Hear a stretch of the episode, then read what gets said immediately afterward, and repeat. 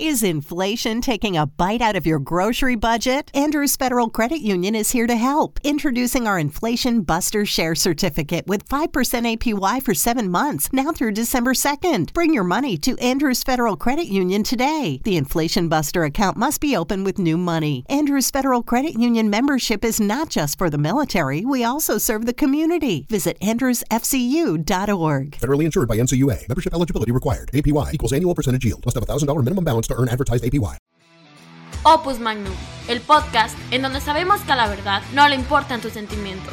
Prepárate para la opinión irreverente y políticamente incorrecta. Bienvenidos a Opus Magnum. Iniciamos. Hey, ¿qué tal la gente? Bienvenidos a su podcast Opus Magnum, el podcast en donde sabemos que la verdad no le importan tus sentimientos. El día de hoy tenemos un capítulo bastante especial, un capítulo que va a ser un hito en nuestro programa, así como la comunidad LGBT, así como cuando hablamos del feminismo y hablamos del aborto. ¿Qué es hito? Un hito es un hecho relevante Sí, en la historia. Es, es como una meta, ¿no? Es como un checkpoint. Ándale, un Ajá, checkpoint, es como un exactamente. checkpoint, ajá. Wow, entonces ya nos podemos morir y volvemos a aparecer aquí, ¿no? Eh, sí. Bueno, ya nos pueden Bueno. matar. A hacer un cáliz. de preferencia no. René, si lo quieres intentar, be my guest. Este, yo te apoyo, güey. Trata, trata. Sí, en caliente te mato. Aquí traigo un filero. René anda modo cholo, oye. Oye, como cholo. Mira, ah, aquí su estamos a favor de la aportación de armas. Exactamente, Ajá, es sí, lo que me agarra el pedo. Sí, este lo uso para partir limones en las fiestas. Sí. Sí, claro, claro. De, ¿Quién quiere un bacacho? yo, yo, por favor. Así que, ¿te hago una chela? Cada quien saca algo. Jorge saca el agua mineral, yo saco el bacacho y tú sacas los limones. Y los chistes mamalones. Y los chistes. Mira, no puede faltar. Y rimó. Además son abo- abogados los dos, güey. Ahorita. No puede faltar. Hablando del bacacho. Bueno, No, no. pues muy bien. ¿Quiénes están aquí contigo hoy? Per- Perdón. Jorge. Perdón. ¿Quiénes, quiénes Ay, son güey, los- es que yo que ah, me voy a librar, güey, no se van a dar sí tienes que cuenta. presentar a René otra vez porque el pasado estuvo mi carnal, güey. Sí, caray. Que le pregunté que qué le pareció y dijo, oh, pues medio complicado de entender. Sí, güey. e- Ese capítulo estuvo bastante, bastante Fueron como cinco horas de grabación, güey. Sí, la gente no sabe, pero Willy pues ya no estaba en condiciones de grabar. No anda en condiciones de como a los 10 minutos, güey, de empezar el video. Llegué ya, avanzado. De hecho, me dio risa porque llegó un punto en el que ya nada más estaba como que platicando con, con tu hermano, ¿sabes? Pero igual ya empecé a ver su mirada perdida y dije, güey, verga, ¿quién volteaba a ver, sabes?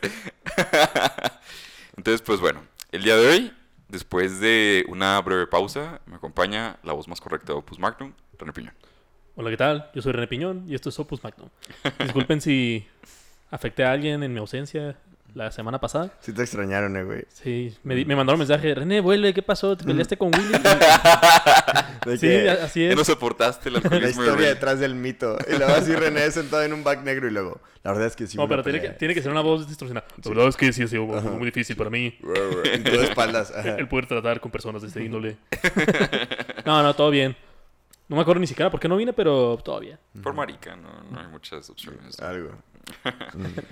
Y de mi lado derecho, el señor que ya es un artista, con un look algo de actor porno de los ochentas, Eh, sí. el Carlos Rivera de Aguascalientes, el Chayano opresor. Pero platica- platicábamos que traigo look de los actores porno de los de antes, de los que sí se morían de sida. Esos, de Ajá, los buenos, de los de los veras. buenos, de los De método. de meto, de los peludos. Comenzamos que es lo equivalente al capitán que se con su barco, ¿no? Ándale, sí, a huevo. Es, es todo un honor, gracias. Entonces, pues bueno, antes de, de iniciar con el tema de lleno, quiero mencionar las fuentes. Eh, investigué estadísticas y tal en Warney, en Lesson Hall, en el World Bank y en el World Development Indicator, que van a ser como las fuentes generales que voy a tomar, güey. De todas maneras, una que otra definición la voy a manejar con autores distintos.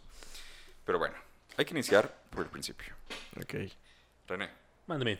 ¿qué entiendes tú por capitalismo? Empiezo el, el clock. Dale, dale. Órale. Mira, el capitalismo considero que sería la forma de manejo económica de un gobierno en el cual se enfoca principalmente en la parte de la producción del capital. O sea, dejando un poco de lado la parte social, la parte cultural, se enfoca meramente en la producción de capital, específicamente en la parte privada. O sea, que nosotros como gobierno vamos a estar fomentando que las partes privadas, los particulares, tengan la capacidad de tener ellos la producción. O sea, los medios de producción están en manos de los, de los particulares.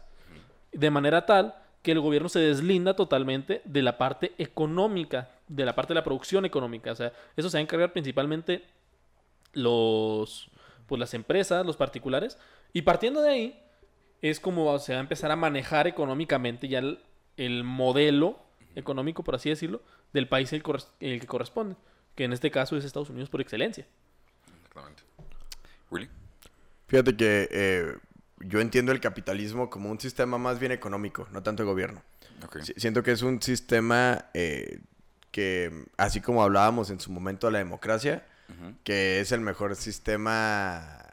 ¿Cuál es? ¿Es el peor mejor sistema entre los demás? ¿Algo así? De que es el, ajá, es el peor sistema a excepción de todos los demás. Exacto, ajá, entonces, realmente digo, tiene sus carencias, tiene mu- muchísimas más bondades que el resto de los sistemas que se han tratado de implementar. No creo que sea el último, pero creo que estamos en una etapa evolutiva, o sea, creo que estamos en una etapa intermedia, en la que esto es lo que tenemos ahorita y ha dado ciertos frutos que son innegables y que la estadística lo respalda de una manera impresionante, o sea, que... Es el pedo, yo creo. O sea, por más que la izquierda, güey, se empute y tal, güey, pues que los números chingones nada más van de ese lado, güey. Claro, y, y los, y los números eh, pues, verdaderamente estudiados de una manera objetiva y científica, pues no tienen tendencia. Realmente es como, bueno, pues cuál hizo mejor, cuál hizo peor. Entonces, siento que es un sistema en el que permite, digamos, a, a las personas, pues bueno, tener acceso a propiedad privada, a emprendimiento, a un, digamos, entre comillas, servicio a la comunidad bajo el cual tú puedes ganar dinero sirviendo a los demás. Que es la única forma de crecer en el capitalismo, de hecho. Exacto. Ajá, o sea, porque eh, realmente digamos que si no existieran ciertos sistemas que luego corrompen esto, eh, la única manera en la que podrías ganar dinero es mejorando los servicios o mejorando la calidad de vida de los demás y tú prestando ese servicio a cambio de dinero, que me parece completamente justo. Digo, esto siendo un capitalismo utópico, sin... eh, Bonito. ajá, bonito, el chido, ¿no? El que los comunistas quieren exponer como el bonito, este es el capitalismo bonito. Ok. Ahora que del dicho al hecho hay mucho trecho, entonces... este... Era bigote y palabras de señor. Mira, ¿qué ¿eh? te puedo decir? Pero, pero ya en, en ese punto intermedio en el que estamos, en la aplicación real, pues obviamente tiene sus defectos, ¿no? Como todo, güey, o sea- yo, yo no me consideraría una persona promotora fundamental del capitalismo, pero eh, exactamente creo eso, que, pues bueno, funciona mejor que otros sistemas y es uno en el que tienes mayor libertad, en el que, pues, o sea, ya depende realmente, digo, el, yo creo que lo, lo, lo cool del capitalismo es que no te impone una doctrina moral es- estricta.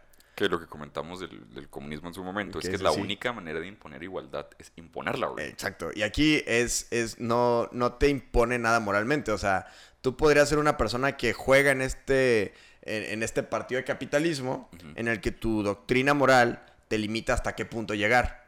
Y hay gente que no tiene doctrina moral, entonces no tiene tope y hace todo lo que puede y ya empiezan las- los temas malos. Entonces, yo creo que un capitalismo eh, malentendido y sin algún punto moral de referencia, sí se lleva a un extremo en el que casi terminas esclavizando personas. Pero lo cool aquí es que no es la única manera de, de encauzarlo. Podrías tener una moralidad suficiente para poder tú saber cuál es tu límite, siendo que en los otros sistemas no. El otro sistema por sí mismo ya es moral y ya te implica algunas...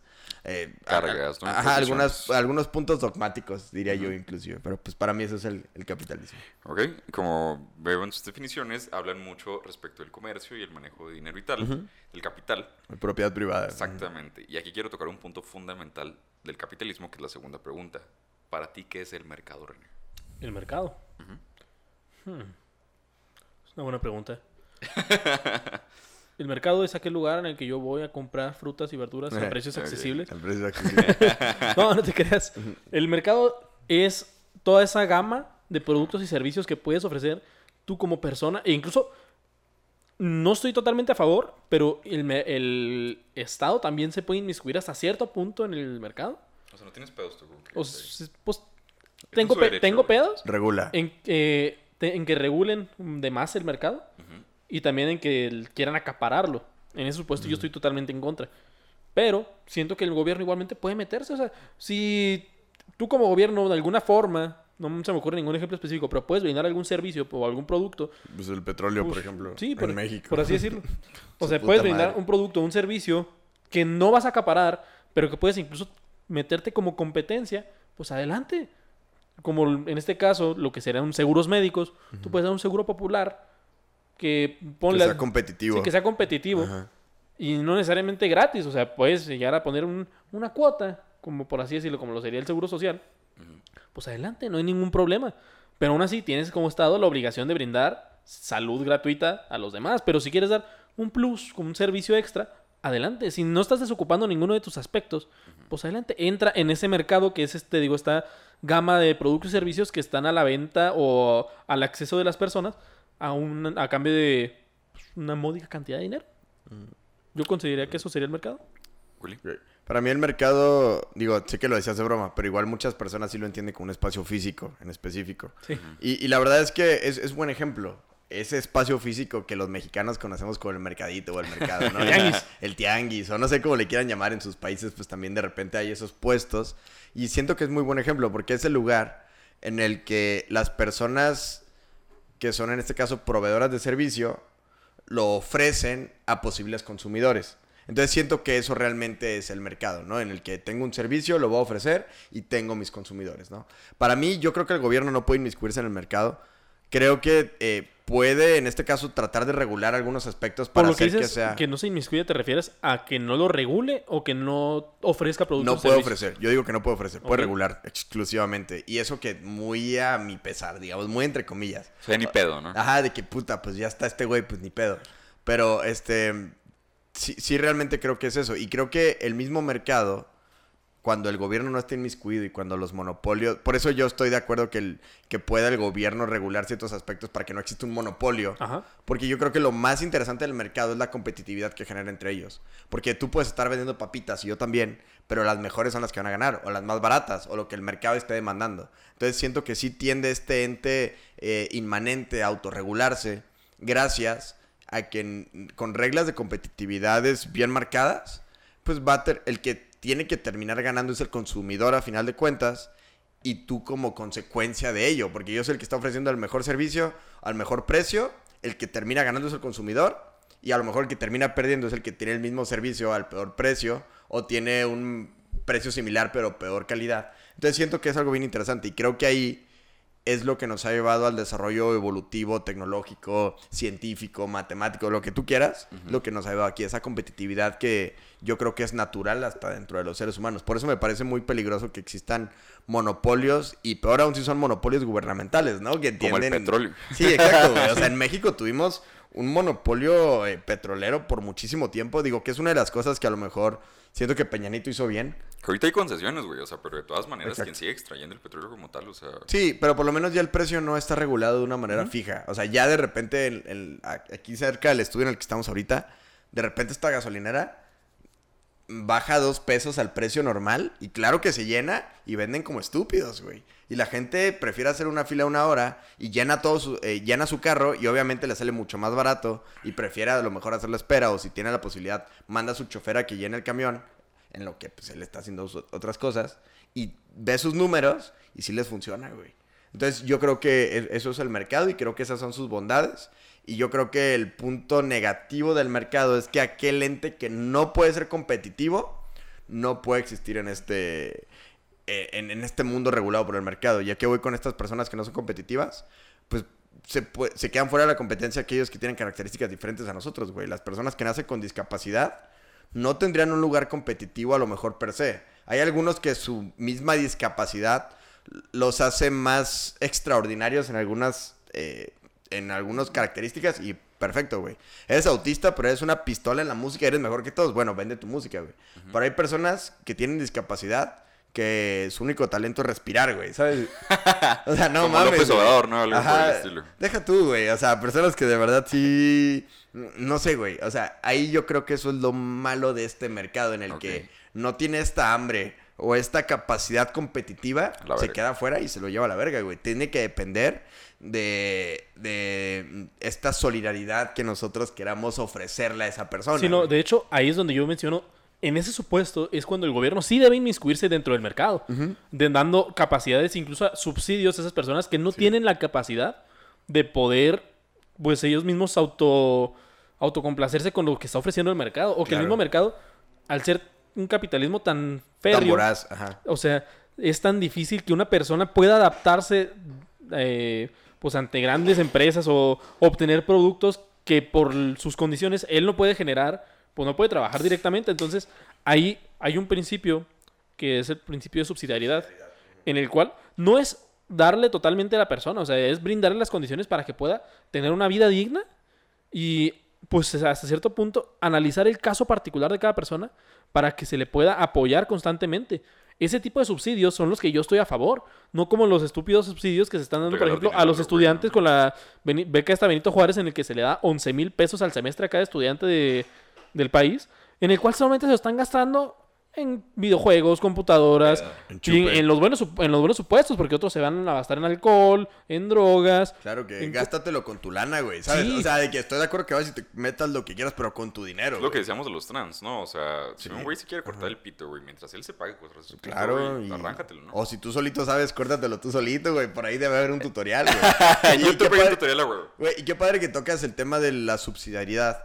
Porque, eh, digo, esperemos que logremos llegar a ese punto. Porque casi siempre cuando se habla de capitalismo, indudablemente se tiene que hablar de la, de la contraparte, que ya lo hablamos, por cierto, que es el comunismo. Y el socialismo, vamos a poner aquí el link para que lo vean también. Pero ha- hay una tercera opción interesante que a ver si puedo lograr introducir poquito. Pero al ratito. Hasta el final. Sí, no. Hasta el final. yo Apenas estamos, estamos, en los besos previos, dale tranquilo. Muy bien. Exactamente. Sí, ajá, de que yo ya. Y no, no, espérate. Estamos en el café Ya apenas. sé, no seas tan precoz, por favor. Ponte la playera. Pero bueno, antes de iniciar con el tema, quiero dar como una definición a grandes rasgos de lo que es capitalismo y de lo que es mercado, pues para que cuando los mencionemos la gente no saque Sí, de pedo, como ¿no? una definición ya más Sí, en que no, forma. se, no se asusten. Exactamente. El capitalismo es un sistema económico que promueve la propiedad privada y el libre mercado.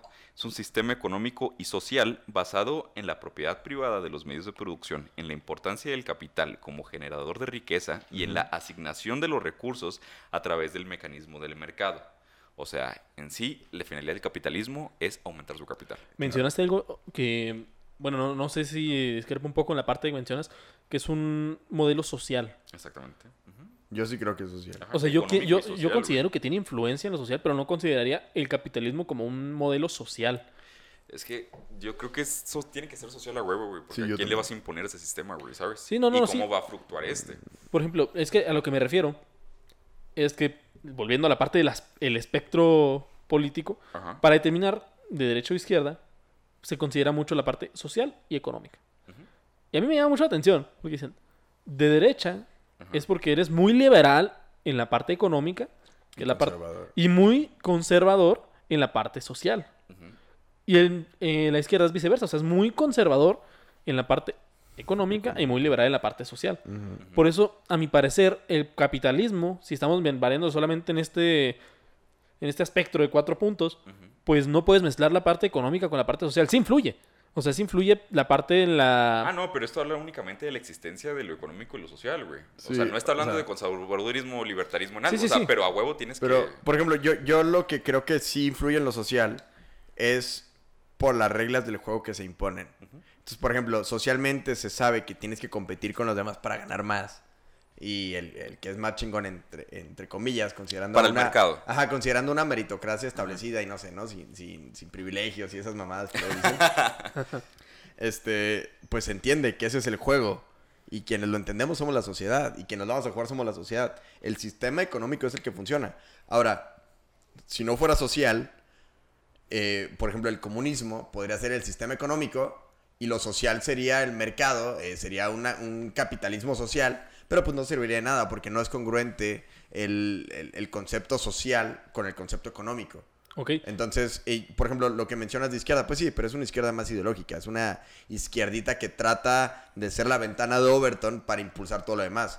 Pero por ahorita, Netflix sigue sacando pendejadas zurdas porque la gente lo sigue comprando, güey. El día que lo dejen de comprar, y eso se ve cada vez que viene la temporada de premios, pues saca sus películas buenas, güey. ¿Sabes? De que, Sí, claro, bueno, claro. estos güeyes no se van a ir con la mamada, ahora sí vas a poner, güey. Como que hay que encerrarlos en su eco chamber durante Ajá. esta época Que y nos luego... compren, que nos compren, Sí, claro, a pesar de que sea mierda, güey. Y luego ganamos premios. Luego viene lo verga, Ajá, entonces, pero bueno, y, lue- y luego, ¿qué es el mercado, Jorge? Me El mercado, fíjate que busqué un putal de definiciones, güey. Y, y bueno, te digo, buscando definición tras definición, llegué a una, pero no me convencía. Como que, ah, Es que cada vez que buscas un autor te dice una diferente. Exactamente. Ajá, sí, y sí, un sí. día, no sé por qué estaba viendo un debate de Javier Milei contra una zurda.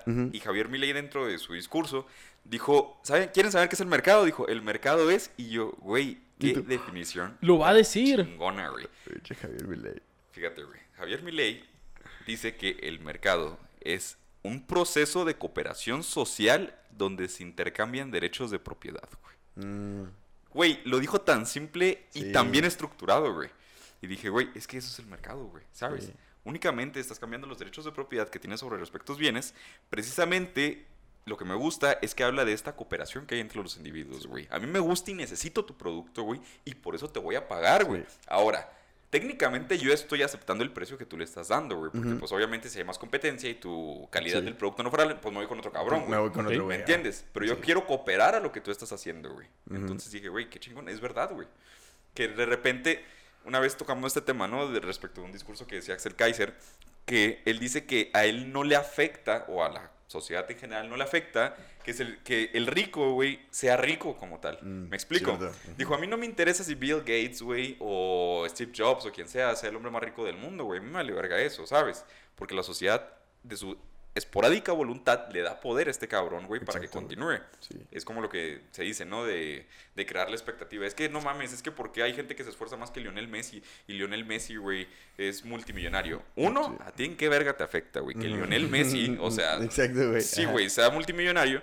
Y número dos, tenemos esta, esta capacidad que tiene Messi, que no lo contratas únicamente porque el vato sea una verga jugando fútbol, porque ese vato te va a traer un rendimiento, te va a llenar los estadios, güey, y aparte, ¿qué es lo que va a hacer? Que la afición del Barcelona crezca, lo que es un esporádico Que ahorita es el Paris Saint Germain. que ahorita Sí, el es PSG. París. Sí, Fíjate, güey. Qué perros, No, ¿verdad? no sé si se Claro. acuerden que hace unos episodios hablamos de lo que era la desigualdad económica con la selección femenil de fútbol. Ah, sí, sí. sí. ¿Cómo olvidar ese TikTok? No, no, deja, deja tú. No, no, no, deja tú, Willy. La selección femenil Ajá. realizó una demanda en contra de la Confederación de Estados Unidos Ah, sí lo porque dice, queremos obtener los mismos, este, los mismos derechos económicos que obtienen la selección varonil. Mm. Y la sentencia dice que no se le concede toda vez que ellas reciben más que lo que recibe la varonil. Ahora, Y se yo- quedaron así, ¿qué? ¿Cómo yo- es posible esto? Yo también leí eso así en específico. Entonces, el tema es que estamos hablando de un tema de selección y todos los demás juegan en clubes. Ajá, porque Ajá. La, la parte, o sea, los clubes femeniles, pues de que existen, existen, ¿verdad? Pero, Pero, pues, no tiene, igualmente lo que mencionamos, como no se consume tanto, pues no hay tanta, Tanto capital. tanto capital influyendo ahí y ellos no obtienen suficiente dinero. Pero ¿qué pasa? En la varonil, los jugadores de Estados Unidos pues juegan en Liverpool, juegan en España, Francia, donde tú quieras. Sí, hasta en la misma MLS Sí, hasta que la- ya en la están misma- vendiendo muy chido. La- hasta en el Galaxy, que ahí está con el chicharito y todo el rollo, que es, ganan buena lana. No ganan lo mismo que en Europa, pero ganan buena lana. Y lo que pasa es que ellos dicen, ok, nosotros ya recibimos dinero aquí, que en la selección No ganas tanto. no vamos a ganar tanto. O sea, es lo que dijo la Confederación Estadounidense de Fútbol. No les vamos a dar suficiente, tanto dinero, toda vez que ustedes ya tienen bastante en sus propios clubes. Aquí les vamos a dar unas bonificaciones. Sí. Eh, y, y- y aquí lo que reclamaban ellas es que decían, es que por ejemplo la FIFA en el, mundi- en el Mundial reclaman que si ellos llegan a ganar el Mundial, les, les van a dar un, un buen varo superior al de las mujeres. Y en eso, supuesto, tienen razón. Pero es solamente una porción específica de lo que es la realidad. No vieron el nivel macro. Ajá, o sea, solamente dieron la- los premios. Si nosotros ganamos un mundial, nos pagan menos que si los hombres ganan un mundial. Ahora, si esas mujeres se dedicaran a cosas específicas de mujeres, Como la cocina. pues de hecho sí, güey. No, De- ¿qué te pasa? El, chef, es- el de- chef Benito y el chef Herrera de Masterchef Son están enojados con tu comentario en este momento. Mándenselo, por favor, para que maten a Jorge. Pues no sé, güey, pero mercado, digo, la verdad nunca he estudiado el tema de, de- de lo de la cocina. Supongo que a lo mejor a, pues a lo mejor en volumen sí ganan más, güey, no sé, la verdad. Pero bueno, ya en el tema de una especialización que sea como específicamente mercados de mujer, como diseño de modas, güey, eh, maquillaje, que evidentemente Is inflation taking a bite out of your grocery budget? Andrews Federal Credit Union is here to help. Introducing our Inflation Buster Share Certificate with 5% APY for seven months, now through December 2nd. Bring your money to Andrews Federal Credit Union today. The Inflation Buster account must be open with new money. Andrews Federal Credit Union membership is not just for the military, we also serve the community. Visit andrewsfcu.org. Federally insured by NCUA. Membership eligibility required. APY equals annual percentage yield. Must have a $1,000 minimum balance ¿Te preocupas por tu familia? Entonces, ¿por qué darles solo huevos ordinarios cuando pueden disfrutar de lo mejor? Eggland's Best, los únicos huevos con ese delicioso sabor fresco de granja, además de la mejor nutrición, como 6 veces más vitamina D, 10 veces más vitamina E y 25% menos de grasa saturada que los huevos regulares, además de muchos otros nutrientes importantes. Así que, dales los mejores huevos. Eggland's Best, mejor sabor, mejor nutrición, mejores huevos. Pues, güey, ni modo que yo de repente diga, ah, soy eh, maquillista, ¿no? Y lo, ah, no mames, qué culero que les paguen más y todo. Es como, güey, pues obviamente hay mercados para todo. Digo, que qué padre que estén incursionando en este mercado que funcione y a todos nos conviene que, que les vaya chido. Pero no puedes imponer solamente, y aquí se tuvieron que ir a papachar con el Estado, a que sí, bueno, vamos a hacer una resolución. Ahorita no les jaló, güey. Pero, pues, este tipo de, de cosas sí se dan en otros modelos económicos en los que, ah, sí, cierto, pues todos parejos. Pero en lugar de todos estar igual de chingón, todos están igual de, de, de Sí, mal, no, güey. aquí, lo que mencionamos, la parte ya del capitalismo es que el mercado se va a adaptar a la demanda. Exactamente. Mencionamos justamente cuando hablamos de esto de la selección. O- En otro video nos tomaremos a detalle a analizar los detalles. cool esto, porque a está ver, bien chido ese A ver juicio. específicamente por qué perdi- le- no les concedieron la, la De hecho, sentencia. Lo rechazaron ellas el primer contrato, güey. Sí, no, no nos vamos a meter en eso. Pero también cuando hablamos de eso, tú mencionaste la parte de Ronda Rousey, que ella llegó a ser la mejor pagada de UFC. Y el mercado se adaptó a ella, porque ella, dice, aquí la gente viene y paga para verme a mí. Sí, claro. A que a pesar, no les importa que sea mujer o que sea hombre, que soy yo. Y pasó algo muy similar también con Ronda Rousey en la WWE. Ella firmó contrato y apareció- tuvo apariciones. Y en ese entonces, ella pues llenó los estadios. O sea, llegó a ser No el evento principal, no sé si de WrestleMania o de... No me acuerdo. o de es que algún- evento. desmadre la lucha Sí, libre no, profesional. Pero deja un tú, cagadero. en ese entonces también había otra exponente femenino. ¿Kelly Kelly o quién? No, Ah. se, se llama... Es que esa es la única que pensé. Era mi tazo favorito, güey. No, eh, eh, esto también, también lo vi. Hubo un exponente femenino que llegó a tener tantas ventas en mercancía como lo llegó a tener John Cena. Ajá. Y esta chava se llamaba Becky Lynch. Ok. Mickey Lynch. Ella empezó a tener exponencialmente así, tenía un chorro de cosas. Y empezó a decir, no, aquí yo soy el hombre, yo soy quien manda. Y hasta su playera decía, The Man. ¡Ah, la verga. Y, llegó a imponer, de hecho, estaba viendo, incluso había una foto de ella que se agarraron a madrazos y se fue por las... Así, lo típico que hacían, peleaban y se iban por las gradas. Y ya todas ensangrentadas y lo, ah, te gané, estúpida. Eh, No, es que- Y en el main event estaban Becky Lynch y Ronda Rousey.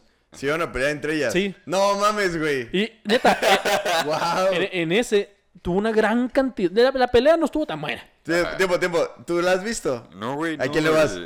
güey. Es que mira. ¿A quién dirás, quién dirás que gana? Porque yo no sé. René ya la viste. ¿Sabes quién Sí. gana? Yo sé ok. quién gana. ¿Quién dices que ganaría? Güey, o sea, es que mi lógica tiende a que ganara a Ronda Rousey. yo ¿sabes? también digo que. Miren, si, nos, si lo que pasara es que dependiera totalmente del mercado, eso hubiera sido el main event. Pero como la WWE quiere influir más cosas, drama met- y todo, metieron ¿no? a la hija de una leyenda que es Ric Flair, que su hija se llama Charlotte Flair, y pusieron a, los- a las tres a pelear.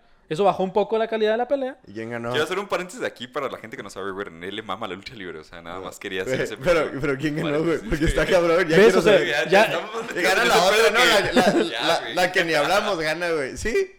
No, no, ya no ganó. ¿Y cuando son de tres, qué pedo? ¿La primera que rinda una o tiene que Sí, rendir la, a las la primera que le haga el conteo, que rinda Pero cualquiera. ¿por qué metieron a esta morra, güey? A la Ric Flair. Por huevos de la empresa. O sea, pues podían hacerlo y lo hicieron. Porque O sea- dijeron que es mejor que estén dos, muy, dos excelentes luchadoras que sean tres excelentes. Oye, ¡Wow! pero ahí gana quien rinda a una o tiene que rendir a las dos. Pues no, a una. Ah, ok, güey. Entonces se puede madrear una, la otra la saque mientras rinda la otra. Sí. ¿Y quién ganó, güey? En este caso, si mal no me acuerdo, ganó Becky Lynch. Ah, la The Man. Sí, porque creo que Ah, Ronda qué Rousey se quería embarazar y dijeron, no, pues que se vaya un rato y ya otro día vuelves. Y Bueno, ganó, ganó sí, ella. Estaba dramático. Pero lo que pasa es que el mercado encontró la oportunidad de que esta chava ya estaba creciendo y luego Ronda Rousey ya era un hito. Eh, ya aprendí, aprendió a usar la palabra. Ah, mira, bien hecho. Era un Eh, hito pero el- no me acuerdo el- si era en este clip, güey. No, sí, no ah, sé. sí. No sé. Ronda Rousey era un... Ronda Rousey ya era un hito en UFC, llegó a la WWE y aprovecharon el mercado y dijeron, aquí mero somos, lo ponemos de evento estelar en nuestro mayor evento y hubo una explosión de boletos y ganaron muchísimo dinero explotando lo que el mercado pedía. Sí, claro. Pero no es lo mismo si tú llegas y dices, vamos a poner ahorita al tataranieto del santo contra un luchador X y lo vamos a poner de evento estelar. Pues no te va a vender nada. Sí, contra el pelos. Contra el pelos. Ajá, algo así, güey. El Conan. Y pues a lo que voy, no me acuerdo por qué salió esto, pero era importante.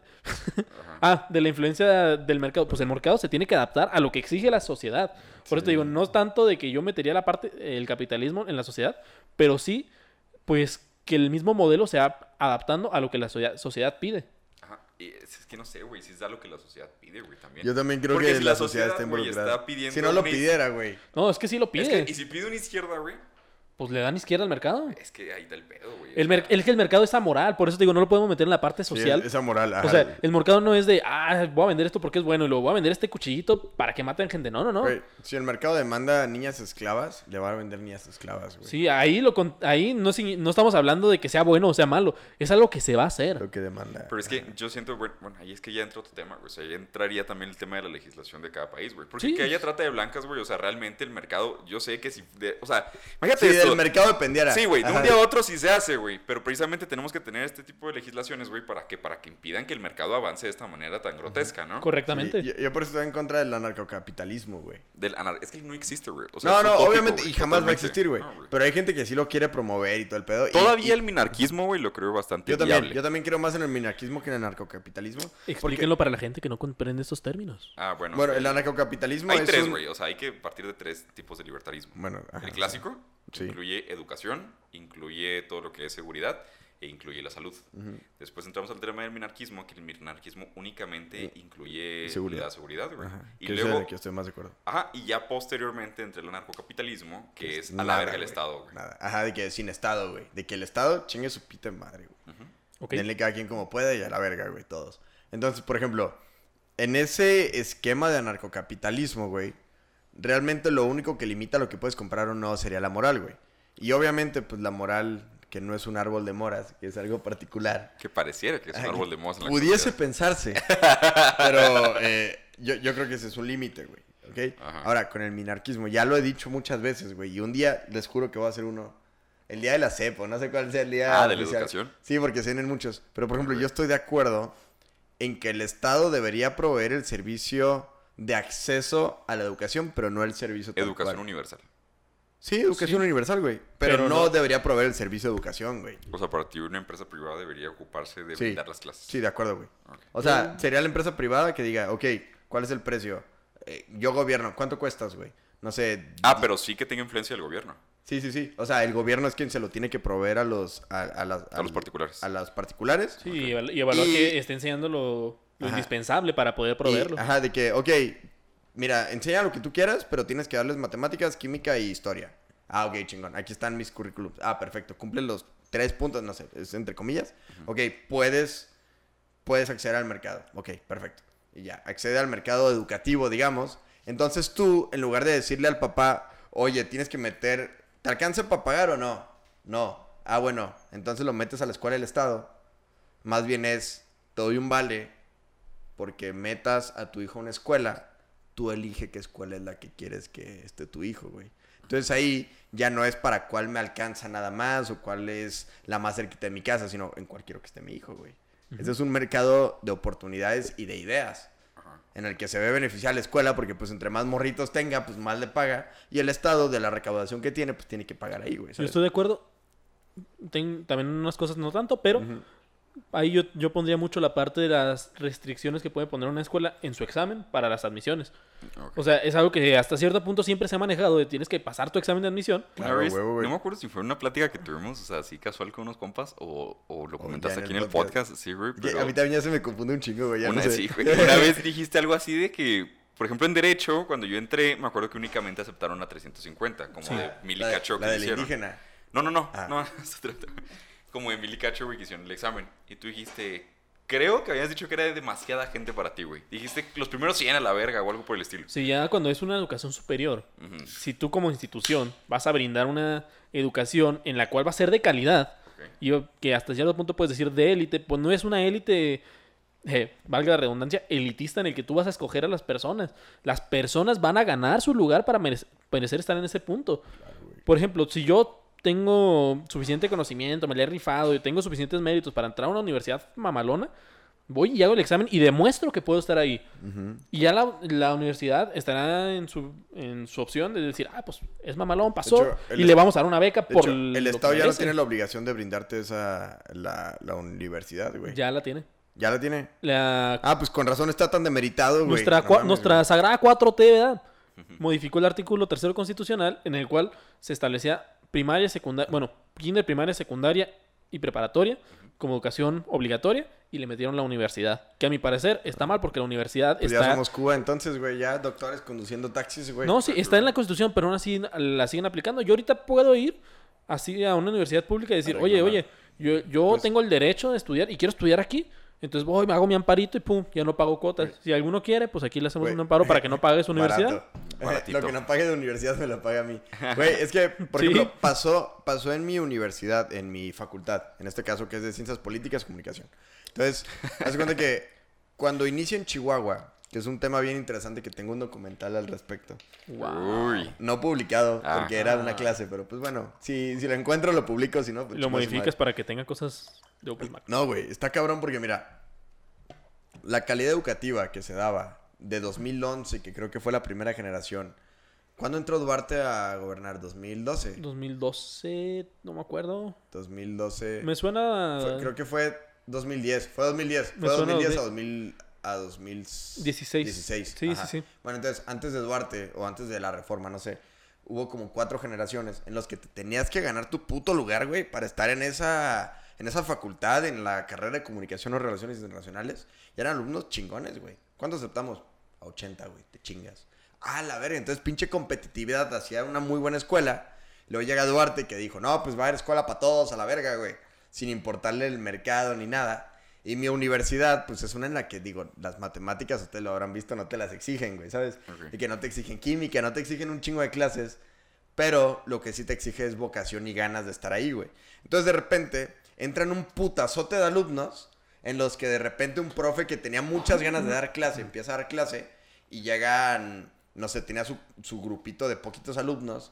Y si faltaba un día, los alumnos se le hacían de pedo, de oye, güey, pues, me tienes, me des una clase, güey, ¿cuándo me la vas a dar? Y la chingada, no, pues ya, bien comprometidos. Pero entra una bola de alumnos que la mayoría no están filtrados, entraron nomás porque quisieron entrar, güey. Y un día falta el profe y pues no hay pedo. Ah, qué chido, faltó el profe, güey.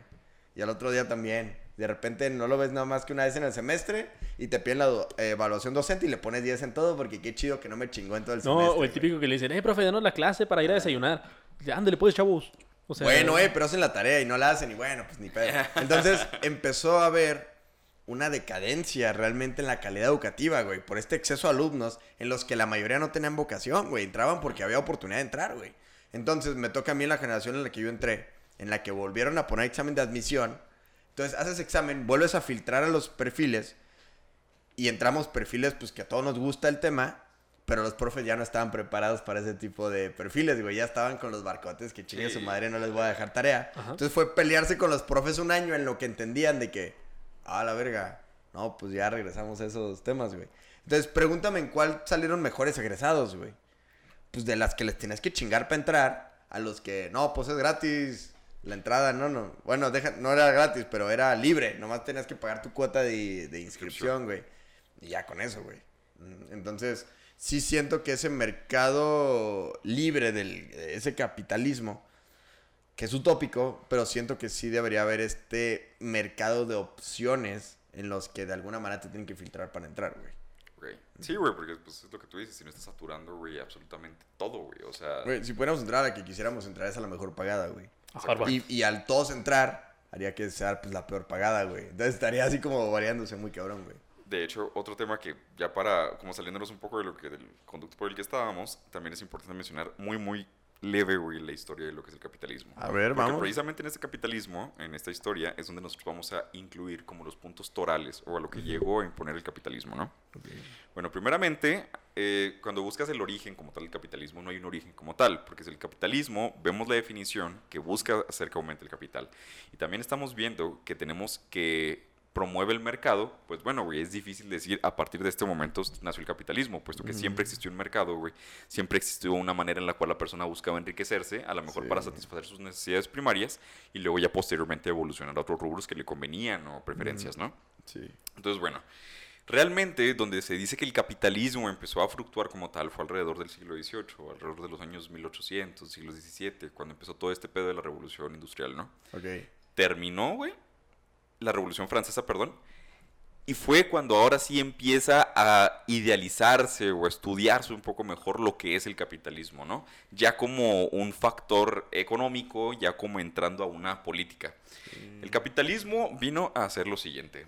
Vino primero a traer el papel del mercader ambulante en la introducción del comercio, en el dinero y en el espíritu adquisitivo. Es decir, anteriormente había una persona que era el feudal, el güey que tenía dinero, el que tenía varo y podía explotar a las personas. Y pues todos tenían que hacer lo que el capricho de esa persona requería, ¿no? Entonces ya viene el, oye, güey, no porque tú tengas feria significa que tú vayas a controlar este pedo totalmente, ¿no? O sea, sino también hay otra variedad de personas que pueden entrarle a este Sí, pedo del mercado y págale a él, güey, porque él es el que se le está rifando, ¿no? También el proceso de urbanización como una fuente de actividad económica y como un punto central de un poder nuevo y orientado al comercio. Es decir, que se empieza a expandir este, este sistema urbano, ¿no? En el que estamos, se empieza a invertir en las empresas, en la publicidad, en Sí. cómo se ve un lugar, ¿no? También viene el surgimiento de estados nacionales que apoyan y facilitan el comercio. Es decir, que ya directamente el Estado empieza a influir en el capitalismo. Y, güey, yo te voy a dar varo porque yo quiero que tú crezcas, Sí, ¿verdad? que me conviene. Exactamente, güey, sí, porque sí, si tú creces, chingón, pues entonces yo voy a Pues crecer. pa' todos. Exactamente, güey. El estímulo de la edad y de la, eh, de la edad de la exploración y el oro, que pues eso es algo típico, ¿no? O sea, el comercializar con, en un principio que fue materiales. Que fue lo que impulsó el, eh, la- el imperialismo español en aquella época. y Claro. pues, y en no Inglaterra, güey, la parte metalúrgica fue lo que puta, güey. Güey, que no eran crecer ganas nomás de ir a fuertísimo. conquistar lugares, güey. O sea, podías encontrar lugares que, eh, por ejemplo, se sabe muy bien que los españoles no fueron los primeros en llegar a América, güey. No, no, no. O sea, se tiene registros. No, pero no les convenía conquistar, güey, porque no tenían la manera de explotar los recursos que aquí pudiesen haber existido. Por eso se regresaron, güey. Pero hasta que los españoles llegan, dicen, güey, ahora sí me conviene. Ahora sí hay un cachín, cachín. Bueno, güey. Y qué cabrón que lo posicionas por ahí de la Revolución Francesa, digamos, a lo mejor poquito antes. Porque uno, uno pensaría, y, y conforme de repente lo explican en la escuela, dicen que a lo mejor es por ahí de la Edad Media. Pero el feudalismo tal cual no es un capitalismo. Pues. Empieza a haber un sobrante de recursos. Ya de repente eh, tu feudo se volvió una verga cortando madera, güey. Ya te sobra, güey. Ah, pues déjalo comercio con otros. Pero sigue estando controlado, güey. Es hasta que la burguesía empieza a adquirir ciertas características, digamos, ajenas al control gubernamental, en la que ya le da la gana de ir a ponerse a vender madera en el, en el reino que más le va a comprar madera, güey. que era de los pocos realmente la burguesía en ese entonces que tenía ese factor de capital inicial para de- poder ajá, hacer algo. De güey. independencia financiera, güey.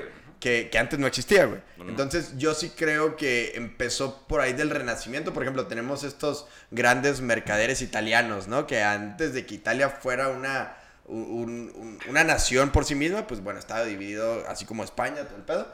Entonces, ahí empieza a haber mucho mercadeo y ya de repente son como los mercaderes, ¿no? Y se empieza a expandir a Francia y todo. Exacto. Pero sí yo creo que la revolución industrial, bueno, la, la primera, ¿no? Que fue la de la máquina de vapor. Sí. Creo que fue lo que dijo de que, güey, ya puedo ganar varos sin contratar pendejos, güey.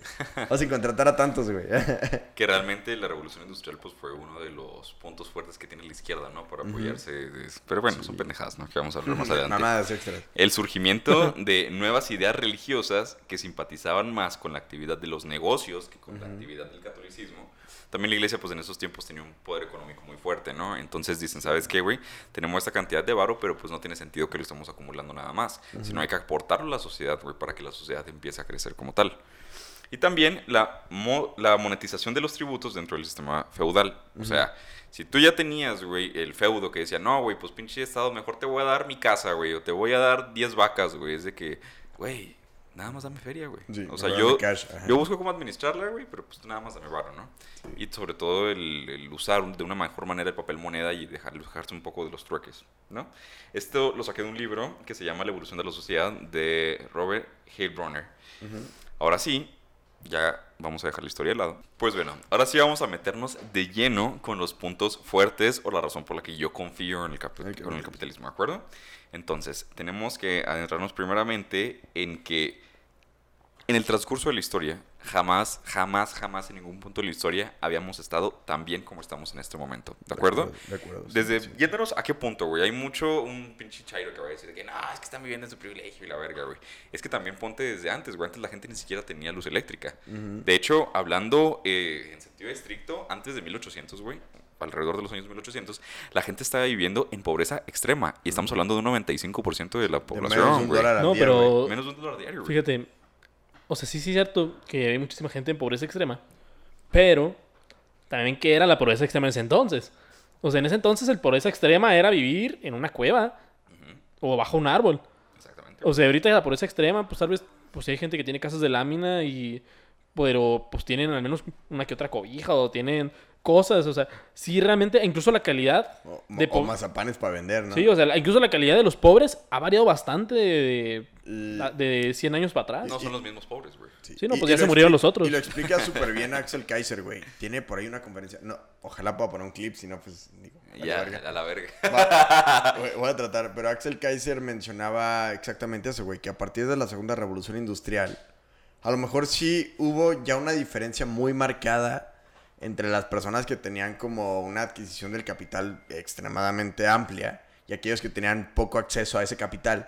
Pero de todas maneras, los que tenían más acceso empezaron a ser como los conejillos de indias del mercado, güey. Ajá. Y lo podemos ver de una manera bien cotidiana, güey. ¿Se acuerdan lo que significaba tener una pantalla de plasma antes, güey, cuando apenas empezaron? Era Sí. imposible, güey. o Y eran culeras, güey. Y eran pantallas de muy baja calidad, güey. Amplias, planas, entre comillas. Nomás no tenían así como... Y con plasma. Y plasma. Ni siquiera eran de LED ni nada, güey. Era plasma. Era plasma, güey. O sea, la tocabas y valía pito la pinche Sí, sí, sí, pantalla, sí. güey. Entonces, Inclusive, que los ricos accedan primero a las tecnologías experimentales y que después se vuelva popular para el resto de las personas, güey. Efectivamente. Y eso, y eso funciona muy bien porque, pues bueno, son quienes tienen el varo, güey. Imagínate que, bueno, seguramente hubo un pobre pendejo que se endeudó para comprarse una pantalla de plasma, güey. Y un rico se la compró sin pedos. Dijo, me sobra, pues me la compro. Pero esa... Eso ayuda a la evolución de la tecnología y ahorita no hay manera en la que no te compres una pantalla plana, güey. Que realmente. De hecho, ya no hay manera de que te compres una pantalla que no sea plana. Más o bien sea- que funcione una pantalla de plasma, ¿no? Bueno, Sí, o sea, ya todas las Ah, pantallas. Ya creo todas que las... dijimos lo mismo, René. No hay manera en la que no te compres una pantalla de plasma. ¿Y yo qué dije? Que no hay manera. Dijiste lo mismo. de que güey. no te compres una pantalla plana. ¿Y dijiste. cómo es? no, está bien. Pero sí es cierto, o sea, es lo que mencionas de que ya todas, y aparte de que todas las pantallas que se producen en las grandes empresas son planas, las que ya estuvieron antes, las últimas dos, tres generaciones de pantallas también son planas. Y antes baratas, y, y ponte una pantalla, que no me acuerdo el nombre técnico, esas, las televisiones de, pues las grandotas. De bulbos. Sí, la, la, la de Bulo que tenía la madresota atrás. O No sea, acuerdo esas, se pues la puedes seguir comprando, ¿sabes? O sea, todavía están. Un y- hipster que otro la va a seguir comprando. Güey, o yo sea, nunca he visto que vendan en algún lugar una pantalla ya con cajita atrás, güey. O sea, ya, ya se están perdiendo, se están volviendo, aparte de obsoletas, ya no tienen... güey. Es más, Entradas deja tú- HDMI ya no tienen, güey. A nivel nacional, esas ya ni siquiera pueden sintonizar los canales porque ya tiene que ser digital. Digital. Güey, y Peña Nieto también les regaló, güey. Sí, o sea, Pinche regal- visión cabrona, güey. No mames, güey. No lo valoramos, güey, la neta, güey. Eh, pero es que era un corrupto, era el pedo. Ah, de, de acuerdo. Ese era, lo, Pero ese tenía era el, el mayor...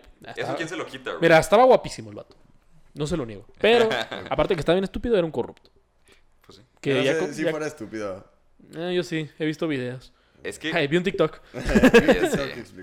Pero sí, o sea, ya realmente el acceso que se tiene a las pues a las cosas, por ejemplo, eso de las pantallas o a- ahora se clasifica si tienes Dish o si tienes Sky que eres pobre y antes era, no manches, tienes Sky. Tienes Sky. Tienes güey. Sky Plus. Vas a comunidades pobres y tienen antenas de Sky, güey. De hecho. Que dices, pues pobres, pobres no son En la tantos. sierra de Chihuahua, de hecho, no llega el cable, güey. Y la De- gente que tiene que tiene, ser de Sky. tiene Sky, güey. O sea, gente de la sierra, güey. El que el, como- el BTV, ¿no? Se llama. Ajá, algo así, güey. Sí, o sea, te digo, los niveles de pobreza no son, esa- no son los mismos estándares de la pobreza de ahorita a la pobreza de antes. Antes la pobreza era, estás valiendo madre, o sea, tien- tú tienes dos cosas y es todo lo que tienes. Y ahora la pobreza es, tal vez no tienes todos los servicios, no tienes un empleo estable o no ni siquiera ganas el salario mínimo. Ya con eso te están diciendo, pues eres pobre. O no tienes la calidad a lo mejor del rico. Es por ponerte un ejemplo, güey. A lo mejor un rico, güey, trae un pinche iPhone 2000 vergas, güey, super padre, ¿no? Y a lo mejor alguien de clase media, güey, vamos a decirlo, o clase baja, no tiene a lo mejor ese mismo iPhone, güey. Sí, Pero, pero tiene el tiene acceso un a un celular, smartphone, güey. a un smartphone, ajá, Exactamente. Entonces tú dices, Gracias a eso es lo que logra el capitalismo, güey. Porque si estuviéramos en un sentido contrario del socialismo, no habría ricos, güey, de entrada y todos estarían jodidos. Güey, y, y Bueno. que antes cuánto costaba tener solamente un celular. Sí, sí. Solo un celular, güey. Ajá. Así, con la viborita, güey. Ya era como, ah, la verga, trae la viborita, güey. Sí, o sea, con el- los avances tecnológicos. Pero fíjate, ahí le doy un punto al socialismo.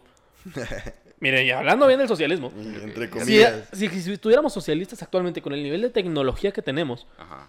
Is inflation taking a bite out of your grocery budget? Andrews Federal Credit Union is here to help. Introducing our Inflation Buster Share Certificate with 5% APY for seven months, now through December 2nd. Bring your money to Andrews Federal Credit Union today. The Inflation Buster account must be open with new money. Andrews Federal Credit Union membership is not just for the military, we also serve the community. Visit andrewsfcu.org. Federally insured by NCUA. Membership eligibility required. APY equals annual percentage yield. Must have a $1,000 minimum balance to earn advertised APY. Algunas personas fueron hechas para seguir las instrucciones. Nosotros fuimos hechos para crear las nuestras. A medir siempre dos veces y nunca cortar esquinas. A menos que por supuesto tengamos una sierra de inglete compuesta. Northern Tool and Equipment es el paraíso para resolver problemas. No hay nada que no podamos encontrar, arreglar o resolver juntos. Estamos hechos para esto. Resuelve tus proyectos hoy mismo en northerntool.com. no es que todos tendríamos tal vez lo mismo. O sea, no es como que vamos a estar todos en la pobreza. Lo que sí es que no vamos a tener esa libertad de poder sobresalir o, yo mismo este, echarle más ganas para tener mejores cosas, sino que todos vamos a estar exactamente igual. Tal vez ponle, si funcionara así perfectamente el socialismo, pues todos tendríamos las pantallas planas que regaló el gobierno. Pero pues mm, eso no por, no por eso ya voy a ser pobre automáticamente, ¿sabes? Lo que sí, no va a tener la misma calidad que pudiera tener Que en el es capitalismo. muy importante, güey, que tienes que ver realmente el trasfondo de lo que provoca ese socialismo, güey. Entonces, que eso también, bueno, vamos a hablar un poco más adelante. También, güey, hay que hablar de que en la actualidad únicamente el 5% de la población mundial vive en esa pobreza extrema de la que hablamos anteriormente, donde era un 95% de gente que vivía en pobreza extrema y no alcanzaba ni siquiera mil millones de personas, güey, en eso entonces el mundo. Actualmente somos alrededor de 7 mil millones y es increíble que el 95% sea una clase Ah, huevo. baja, media o clase alta. Entonces tú dices, güey. Sí, que no es proporcional. ¿sabes? Exactamente, O sea, no, ajá, si fuera proporcional, pues ahor- ahorita habría más pobres. Que eso habla de la persistencia personas. del capitalismo. A pesar de que tú me cambies las condiciones y estén más cabronas, güey, yo como capitalista, güey, te voy a seguir invirtiendo, güey, para que crezcamos, Sí, güey. mira, lo- lo- el discurso populista es el que te dice, hay más pobres. Pues a huevo, porque hay más personas. Hay más personas. o sea, Ahora, que eh, les recomiendo que vean un, un- un debate que está muy bueno. Digo, que es un debate que eh, est- estuvo cool, pero siento que el, el público lo arruinó. Como que creían que iban a ir a ver una pelea de box o no sé, güey, porque... Pero bueno, es el, es el de mm, el doctor Jordan Peterson contra Shishek. Ajá. está- Güey, que está es- muy cabrón. La gente que no lo ha visto, güey, escuchada, güey, es como si te apretaran los huevos. es una o joya, sea, ¿verdad? Es, Ajá. es Dice que habla inglés, güey, habla inglés para la verga, güey, y todavía... Pero está muy cabrón porque hace puntos bien interesantes en una lengua que ni siquiera es una, su segunda lengua, es como su tercera lengua, güey. otra de las cosas que me suena bien culero de ese discurso, güey, es que el vato, Jordan Peterson, Jordan Peterson, o sea, sea, lo puedes criticar por lo que tú quieras, güey, pero como expositor es una verga, o sea, Y tiene Shishak leyó todo, ¿no? Güey, Shishak se subió con una puta hoja, güey, a leer, o sea, no mames, ¿sabes? Ahora, pero bueno, igual, eh, quiero referenciar un punto a los que dijo Shishek. Que está muy cabrón, porque bueno, de ahí lo sacó Diego Rosarín, si alguno de ustedes lo ve. Hijo de su puta. De- así como nosotros referenciamos a Peterson, Rosarín cita a Shishek, ya ve. Pero nosotros siempre lo decimos. A, a diferencia, a diferencia de, este güey, nosotros siempre decimos, lo dijo este güey, o este güey, o este güey. ¿no? Entonces, eh, dice Shishek que ciertamente, güey, a lo mejor tienen razón en el hecho de que sacamos a muchas personas del espectro de pobreza, pero antes del capitalismo esas personas no les interesaba el tema de si ganan un dólar o no al día, güey. Great. Ellos estaban en un punto en el que hacían trueque, en el que, en el que estaban a lo mejor con una satisfacción y un beneficio mejor al que tenía el capitalismo. Güey, satisfacción de que te dan de pinches latigazos, güey, no mames. no, no, no, satisfacción de que hacían sus cambios. digamos, digamos materialista, ¿no? Ya muy dialécticos güey. nosotros, güey. Que obviamente, por, por ejemplo, pues sí, pon tú, pero ¿por cuánto tiempo iba a durar eso, güey? O sea, no hay manera de parar la evolución por más que tú quieras estar ais- aislado del mundo, güey. ¿Y qué es lo que ocurre? Casi siempre que hay contacto con estas tribus que todavía están debajo del pobreza extrema porque no ganan ni un dólar y siguen haciendo trueque. El momento que alguien los toca, güey, de repente ya les da sarampión y se mueren todos a la verga. Bueno, pues sí. Entonces, pues tampoco es como que los queramos preservar así, güey. Y cuando artificialmente los, los mantienes en ese estado de vulnerabilidad constante, que es lo que pasa en Chihuahua con los tarumaras, güey. O sea, ¿por qué? ¿Qué, qué es lo que ocurrió? Los protegieron a madres, güey.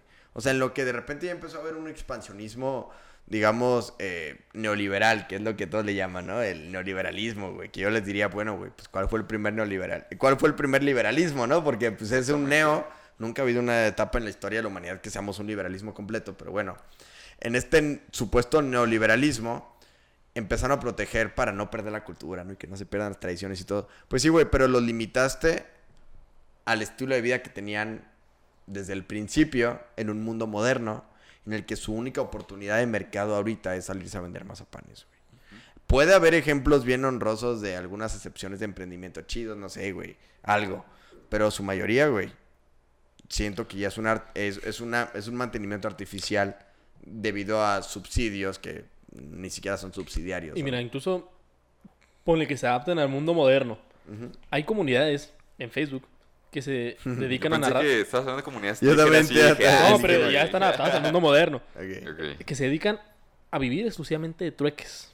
de trueques. Y eh, mandan historia de cómo fue que consiguió una camioneta del año Ah, sí A partir- De un clip. de un celular Nokia. Y ahí en esas comunidades dice, te cambio mi celular por esto. Por un, ponle una playera... Mija. No, una playera nice así. Ajá. Ahí está la playera y tú me. Y lo, ah, voy a cambiar esta playera ahora por un pantalón mejor. Y vas así siempre cambiando por cosas mejores y constantemente. Y luego ya llega un punto y lo, ah, este es de botas, pero voy con un coleccionista de botas que también hace trueque y me va a dar una, no sé, una, Una cámara fotográfica chida, mamalona. Y luego la cambio por una guitarra. Y así van cambiando hasta que y luego voy a cambiarlo por un auto. Y luego ese auto lo voy a cambiar por una PC gamer. Y luego por la PC gamer lo voy a cambiar. Y así van ganando poquito, poquito, poquito.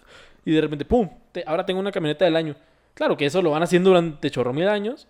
Pero yo siento que si esas comunidades indígenas llegaran a adaptarse al mundo moderno y no llegan a meterse en el sistema económico, podrían terminar haciéndolo de esa forma. Pues sí, pero les llevaría mucho tiempo, güey. Claro Tienes que que, sí. comer todos los días, güey. No, o sea, sí. no puedes esperar que te que vergas para esa- Si fuera venderlo, güey. puros trueques, a lo mejor y. Sí, güey, no mames, tienes que esperar que alguien te lo cambie por unos tacos seguro, y te los comes porque tienes mucha hambre y ya no tienes nada que hacer. Sí, güey, día, efectivamente. Ahí está el, pro- está el problema de cómo puede llegar a, a impactar. Pero ¿qué pasa? Algo que a mí me llama mucho la atención es que se habla mucho de la autodeterminación de los pueblos, pero está en la naturaleza humana siempre mejorar. O sea, lo podemos ver a través de la historia. Nadie le dijo a los de edad de piedra que fueran evolucionando de edad metal, a que después el fuego. a Siempre las cosas nuevas se iban mejorando y se iban explotando. Y constantemente la humanidad se ha hecho así. ¿Qué es lo que ha pasado para que las comunidades indígenas que tienen a cierto punto, hasta cierto punto acceso al mundo occidental y a la tecnología, sigan, sigan muchas comunidades viviendo igual que hace 200 años? Que les enseñemos en su lengua indígena, por ejemplo, güey. Que también hay que tener en cuenta este punto del crecimiento, güey. O sea, antes del crecimiento de América, el mundo estaba creciendo, pero a pasos relativamente lentos. Fue hasta que se descubrió América que el mundo empezó a crecer un 40% de cómo estaba. En la actualidad, el mundo únicamente está creciendo un 3%, güey. Que eso es suficiente para poder ir aumentando la producción de cada quien. De hecho, si seguimos bajo este mismo tenor, es decir, aumentando este 3%, güey, no cayendo en el socialismo ni este tipo de pendejadas, es posible que el Producto Interno Bruto, de la misma manera que la calidad económica de cada uno de los individuos, vaya mejorando, güey. A lo mejor después traer, güey, un puto Ferrari, güey, en un sistema capitalista va a ser algo común, güey. ¿Me explico? Sí, exacto. Y lo vuelve más accesible, güey. Exactamente. De hecho, la evolución que tenemos como humanidad lleva 400 años más o menos. O sea, hace 400 y poquito más se descubrió América. No me acuerdo, no, como 500 años se descubrió América. Y pues no había una así que digas, no, mil años de evolución. Pues no. O sea, realmente toda la tecnología, de hecho casi todas las cosas que existen ahorita, pues han sido en este periodo. Que de hecho es importante también el, el libro que comentamos una vez, el de la dignidad burguesa, güey. Mm, o sea, sí, a huevo, güey. Güey, es que tiene que haber desigualdad. Y de hecho, incluso cuando comparas los dos sistemas económicos y ves las desigualdades que hay, como por ejemplo que un, producto, un país capitalista llega a producir hasta 11 veces más que uno socialista. Y es que... Que la persona de clase baja, güey, capitalista, tenga ingresos dos veces más grande que el más alto de los socialistas, güey, es porque algo está de la verga. o sea, y- hay y un pedo. que esa posibilidad de la movilidad social es lo más importante, güey. Digo, pon tú que hay muchos factores y que ahorita ¿A qué te refieres por movilidad social? movilidad social es cuando naces en una clase y te puedes cambiar a la siguiente. Ok. o a la anterior. o sea, digo, está cabrón, ¿sabes? O sea, no es, no es, no es eh, práctico.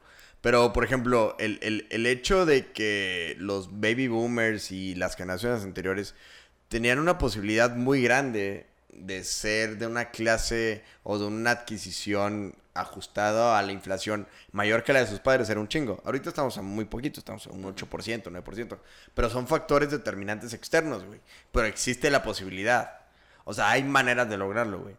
Pero en otros sistemas no habría manera siquiera de pedo, soñarlo, güey. Exactamente. Y era lo que teníamos antes de estos sistemas, en los que como tú nacías, probablemente iban a nacer tus bisnietos, güey. O sea, no había una aspiración al, al cambio, que es algo que también critica mucho López Obrador, güey, de que no, esa clase media aspiracionista. Pues sí, pendejo, claro que somos aspiracionistas, güey. Ni modo que te quieras quedar Sí, como no, no estás, te, no te vayas muy lejos. Hace Ya, 100 ya. años, bueno, menos de 100 años, después de la Primera Guerra Mundial, había una escasez impresionante de productos. Entonces empezó ahí a haber mucha cultura de, no, hay que reciclar, hay que guardar las cositas. Así, lo, mis abuelos tenían cajas llenas de tornillos, o sea, y por- lo separaban por clase y todo. Y todo esto se va a utilizar y me puede servir. Y ahorita, ¿qué pasa? Como ya tenemos un mercado tan accesible, dices, Muy desechable, Ah, pues ya está eso, lo voy a desechar. Ya pues ahí te empieza a caer otras broncas de mayor basura, hasta basura electrónica que ya llegan a ser más contaminantes, pero esos ya son otros peres, pero realmente sí empiezas a ver que la evolución del acceso al mercado va de la mano con la parte del capitalismo. Ponte tú, hay un video de un gran referente comunicacional que es Luisito Comunica, No digas decir a Willy, que el vato, el vato se va a Venezuela y te muestra lo que hay en los mercados. O sea, dice, pues vamos a ver qué hay. Como dos cosas de cada uno. hay, mucha, hay una escasez de productos, o sea, hay una escasez de acceso al mercado que ahí empiezas a limitar a la misma persona en obtener productos. Que este es el paraíso, ¿no? Yo digo para Diego Rusarín, güey. O sea, tanto que mama a la izquierda, Dios güey, quiera, y ¿no? tal. Sí, no, no, O sea, deja la tú. verga, ¿no? Este, para la misma evitar la competencia, las cajas de cereales no tienen colores. O sea, son Sí. color cartón. Porque el color es- implica un gasto, güey, en el mercado. Entonces es más barato producirlo de esa manera. güey. Es más barato y pues te das cuenta, si fuera tan fructífero, tendrían un mercado abierto a las posibilidades. Y si, me imagino que aquí en la pandemia, en sus inicios del año pasado, el mundo occidental estamos valiendo madre porque por alguna razón creímos que con el papel higiénico íbamos a curarnos del coronavirus. y en todos los lugares a los que ibas se ¿Alguna agotó el papel entendieron higiénico. ese pedo, güey? No, no tiene sentido. Yo, yo creo que, por ejemplo, el desabasto de aquella vez fue artificial. Por ejemplo, en Chihuahua nos ha pasado muchas veces, güey. No, sí. Que escuchas que en el sur va a haber desabasto de gasolina. Y, Y, ya. tú, chingue su madre, deja voy a cargar el tanque. Cuando normalmente llenarías, no sé, la mitad del tanque, un cuarto, no sé, lo que tú Sí, quieras. sí, pero Entonces el- empiezas, eh, la demanda está ajustada al mercado. Entonces de repente empieza a haber una sobredemanda. Entonces, pues ya, güey, ya se, se limita, güey, porque la gasolina no es que la hagas mañana, güey, ¿sabes? O sea, eh, empieza a haber una escasez del producto, güey. Pero no por una manera de escasez, sino pues porque realmente sobrepasó lo que... Sí, pero lo del papel higiénico no tiene sentido. Dijeron, se van a quedar en sus casas. Lo que la gente pensó no es que voy a comer, es cómo voy a limpiar la cola. Eso. Güey, pero eso fue lo se ha mismo, a pensar cómo es con ciego, ¿sabes? Si ya está limpio. Pues no sé. Pues huele, güey. No. Ah, no, No, sé. sé, güey. No sé, Willy. no. Le hace así, güey. Se limpia y luego se chupa. Gracias por tu comentario constructivo. Güey, no tenías imagen en mi cara. Sí, yo tampoco. No sé, güey, la neta. bueno, güey. Continuando, güey. Nunca he visto un ciego limpiarse la cola. güey. Ahorita que estamos hablando... Ellos tampoco. Ahorita que estamos hablando respecto de la producción, creo que es importante mencionar los cinco puntos torales del capitalismo o los pilares de este y cómo uno conlleva al otro, güey. Estos son los cinco puntos de... Eh,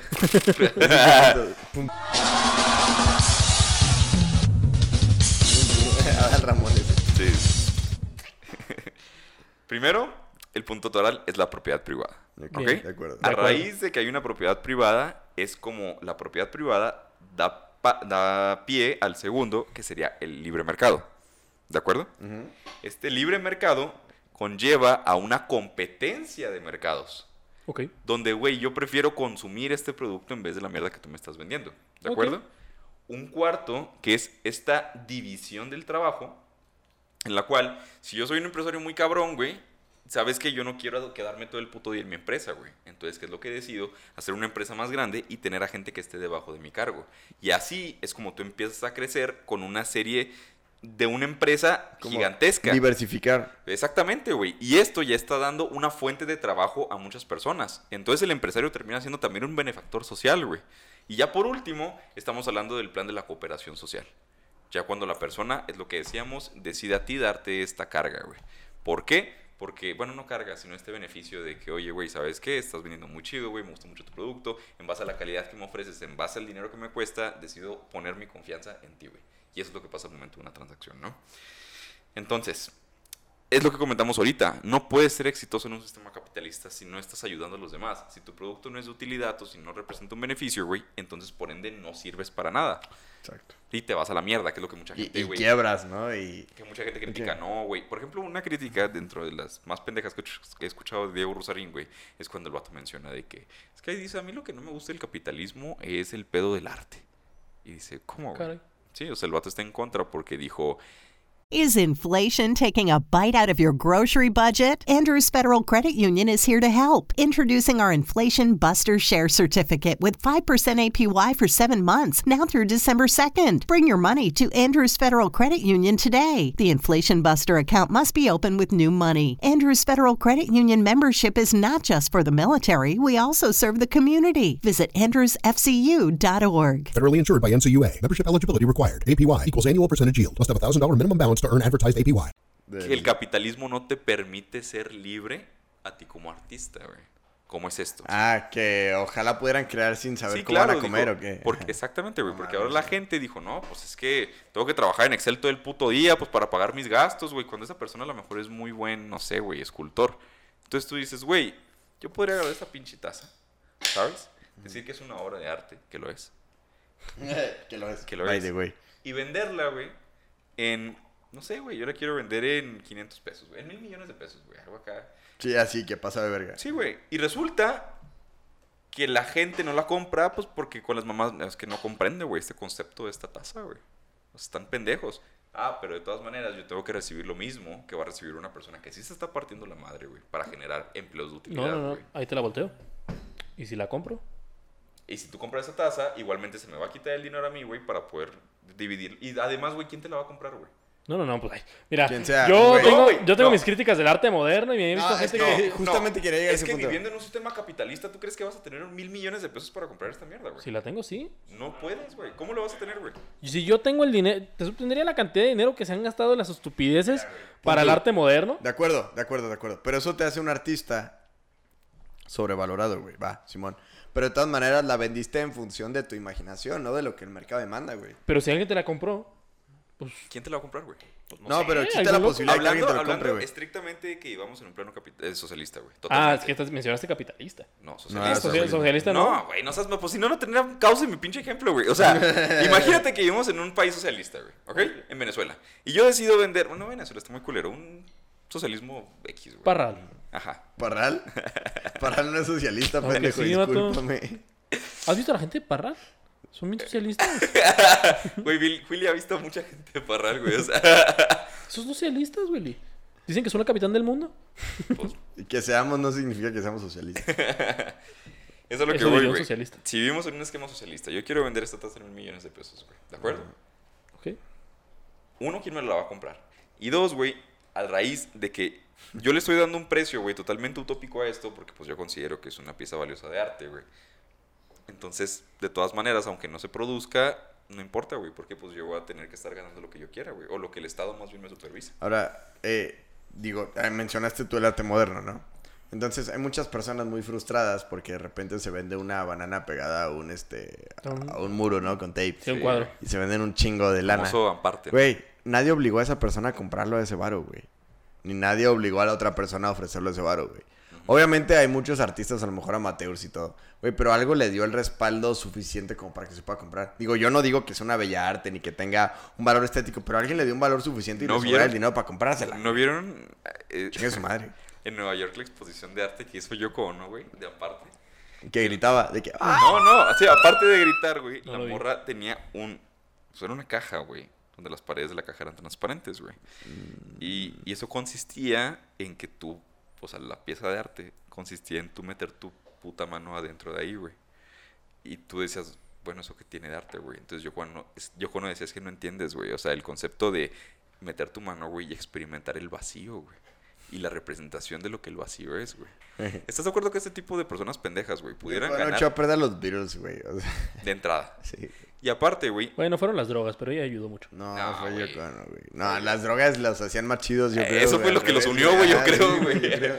Entonces, pues bueno, yo estoy un poco, bastante, güey, en contra de muchas cosas de Rosarín, güey, pero particularmente este concepto del arte, güey, que el capitalismo te oprime, güey, a no No, ser güey. totalmente feliz. Y es que güey. yo Es creo absurdo, que al güey. revés. O sea, yo creo que lo que te oprime es el socialismo o, el materialismo dialéctico, güey. En el que piensas solamente en la utilidad del objeto, no tanto en el arte detrás de ello. El capitalismo es lo que te permite pensar en el valor artístico, histórico, sentimentalista, etcétera. Güey, el valor que le quieras dar es tu pedo y si lo puedes pagar, es tu pedo si lo pagas, güey. En cuanto al socialismo, por eso vemos el arte socialista, que era... Culera, güey. Güey, era, Gris. pura, era puramente eh, utilitario, güey. Sí, no, se, no se preocupaban por la estética de las cosas. Porque tenían que preocuparse en comer, güey. Por hacerlas, güey. Por hacerlas que les saliera barato Ajá. y que les sobrara varo para todos los muchos países satélites que estaban manteniendo entre todos, güey. Entonces yo creo que el capitalismo al revés, güey, impulsa el arte. Tienes que estimular inclusive al empresario, güey. ¿Para qué? Para que este güey produzca cosas chingonas, güey. Y ese estímulo precisamente va a ser el que va a tener No, un y ese estímulo se llama mercado, güey. Por Totalmente, ejemplo, puedes vender, y digo, es algo muy de marketing, güey, pero puedes vender exactamente el mismo producto, güey, que es algo que de repente vienen clientes conmigo, de que, güey, estoy vendiendo lo mismo que mi competencia, güey, exactamente lo mismo, güey. Pues véndelo más padre, güey. Nada más, más bonito, véndelo más bonito. ¿En qué la está cagando él? En esto.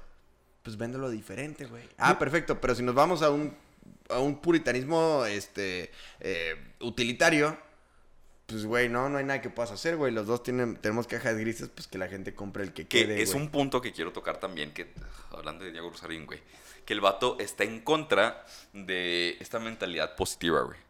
Y siento que... Mentalidad positiva. Pero, ¿positivismo o...? No, no, no, no, no, no, no. no. Del optimismo, digamos. Optimismo, güey. Ah, ok. Este vato, güey, dice que no puedes ser optimista porque él dice que el optimismo es mediocridad, güey.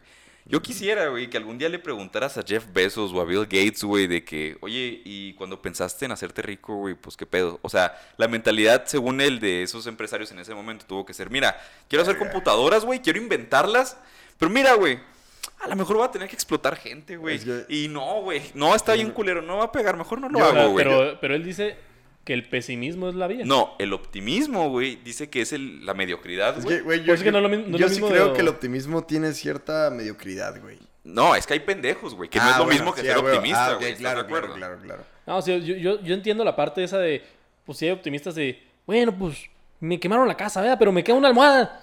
O sea, está bien. O sea, Al eso- optimista es al que le puedes vender pendejadas más fácil, te lo digo como un punto de marketing. sí, pero no, no siento que automáticamente al no ser optimista, eres pesimista. O sea, puedes no, llegar, puedes tener un Puedes punto ser medio. realista, que es el Sí, puedes ser realista. Ah, vale, madre. Pero pues no por eso. Güey, es que volvemos a caer en qué es ser realista, güey. Imagínate una persona que te dijera, güey. Imagínate que vivimos en, en los años en los que se inventó el puto avión, güey. Ok, que un vato te dijera, yo voy a hacer que esa madre, güey, esté en el cielo, güey. Siendo realista, sería de que, güey, eso es imposible, güey. O sea, no trates, Ah, güey, ser- de confundirme, güey, Bueno, y sí. de hacer ex- explotación de las personas y algún día se va a caer una de esas madres, güey. Y no, no, mejor no, güey. Esa sería una mentalidad realista, güey. Que es la clave del capitalismo y lo decía Ford, güey. Si le hubiera preguntado a las personas qué querían, pues ellos hubieran querido caballos más rápidos. Exactamente. No una máquina que los pudiera mover en lugar de un caballo. Pero ese tipo de mentalidad, güey, del empresario, es imposible que un empresario no sea optimista, güey. El güey tiene que decir, voy a inventar este producto, güey. Este producto le va a ir vergas. Y le tengo fe. Y le tengo fe, güey. O fracasar en el intento, güey. Y tengo que chingarle un chingo, güey, para que este optimismo se transforme en algo material, güey. Pero tampoco decir que el optimismo está de la verga, güey. No seas mamón. Es que yo, no, que- yo no lo llamaría optimismo, lo llamaría de ser visionario. Es que, por ejemplo, ajá, yo, yo, yo, yo lo llamaría así. Porque el positivismo, que es algo que muchas personas piensa positivo, es como, güey, no puedes pensar positivo. Porque el positivismo científico, digamos, de donde Sí, viene esta teoría, es, significa que solamente existe lo que es, lo que es comprobable por la ciencia y lo que es respaldable. O lo que En- está, está establecido en las leyes. Ajá, o lo que está. eh, cuando nos vamos a la ley, es exactamente lo mismo, güey. Está eh, aprobado por algo, un sistema eh, métrico previo, ¿no? Que en este caso puede ser un métricamente legal, puede ser métricamente científico, astrológico, lo que tú quieras. Lo que está, ¿no? O lo sea, que vaya. está es lo que es y, por, y, y sé qué es lo que es porque está medido, güey. Entonces, muchas personas muy pendejas, por cierto, mándales este clip, dicen, güey, hay que pensar positivo, güey. Es como, güey, entonces estás pensando solamente en las cosas que la ciencia ha comprobado o que la ley permite. No, güey, eso es ser optimista, güey. Así pensar más allá de lo Que- negativo es ser es que, optimista, hay que- güey. ya estamos hablando de pendejez, optimismo y de positivismo. Sí, a huevo, güey, que ya son conceptos bien cabrones, Sí, güey. O sea, que se diferencian por Sí. 10 rasgos. Güey, es que utilizamos mal las palabras, güey. Es el Utilizamos mal el español, güey. Por eso hay muchos de que... Pues hay que hablar inglés, ¿no? No, Está pues más dime, fácil. dime ella. El, di- fuera de pedo el inglés sí es más fácil como de explicar, ¿no? Y siento que los conceptos no son tan similares, güey. Siempre el alemán se me ha hecho un idioma bien cabrón, güey. El alemán. ¿Sabes? Se pone mucho de inclusivos y todo el rollo, pero por ejemplo en China, no me acuerdo, sí me acuerdo, no sé si era el chino o el japonés, sí hay una forma neutra de llamar a una persona. Ellos no van a estar en esas tonterías de Eso lenguaje está en el español, persona, güey.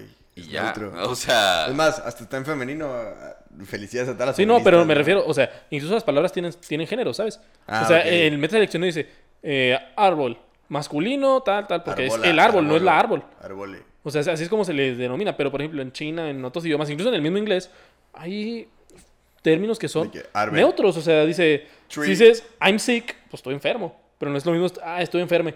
O estoy, Estoy enferma, enferma, estoy, estoy enfermo. enfermo. O sea, no es lo mismo. Sí, es que el idioma es un, el español es un Güey, idioma pero fíjate que hablando un poquito de, de lenguajes, hay uno que en particular me trae muchísimo la atención, güey. Esperanto. Ay, hijo de puta, güey.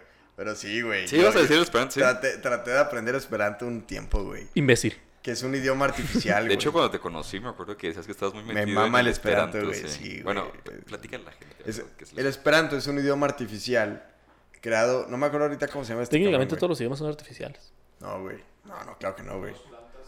Pues que me dices, esas son palabras inventadas. Pues todas las palabras son inventadas. No, güey, son evolutivamente naturales, güey. Ay, si surgió así de una planta y él, oh, no manches, salió una palabra. Y Sí, güey. es Salió el natural- pretérito de es aquí. natural evolución, güey. Es natural evolución del idioma. Pues sí, pero técnicamente son inventadas. No, no, no, no estoy de acuerdo, güey. ¿Tú qué dices, Jorge? ¿Las palabras son inventadas o no? O son Güey, es que evolutivas. absoluta. No, no, no. Es que Ah, está- iPad surgió de la nada. No, no, están tomando dos puntos diferentes. Güey, el iPad salió de algo. I significa interactive y pad era tabla, güey. Y se juntó y se, inventó. Pero no salió de la nada. No se inventó, güey. Se unieron, güey. Sí, obviamente las palabras son inventadas. Güey, el, el- el idioma no es inventado, güey. Bueno, entonces, permitamos que digan ella. ¿Por qué no? ¿Por qué no estaremos de acuerdo con el lenguaje? Porque ya están violentando algo que ya está este- establecido. Ah, O sea, es una ¿y invención ¿Cómo se establecen cosas? Y a través de las invenciones. Inventándolas, güey. Ah, Entonces yo invento algo, lo establezco y ya con eso, Es que Sí. René establece que absolutamente todo está inventado. todo está güey. inventado. Ah, pues claro, si nos vamos a absolutos, todo está inventado, güey. obvio. Y, y todo lo que no es inventado no está inventado. Entonces estamos en un. No, no, todo está inventado. Las cosas naturales no están inventadas. Yo creo que el idioma es algo natural. inventaste güey. el árbol? Yo creo que el idioma es algo natural, güey. Tengo un punto, ¿no? El, el idioma es algo natural, güey.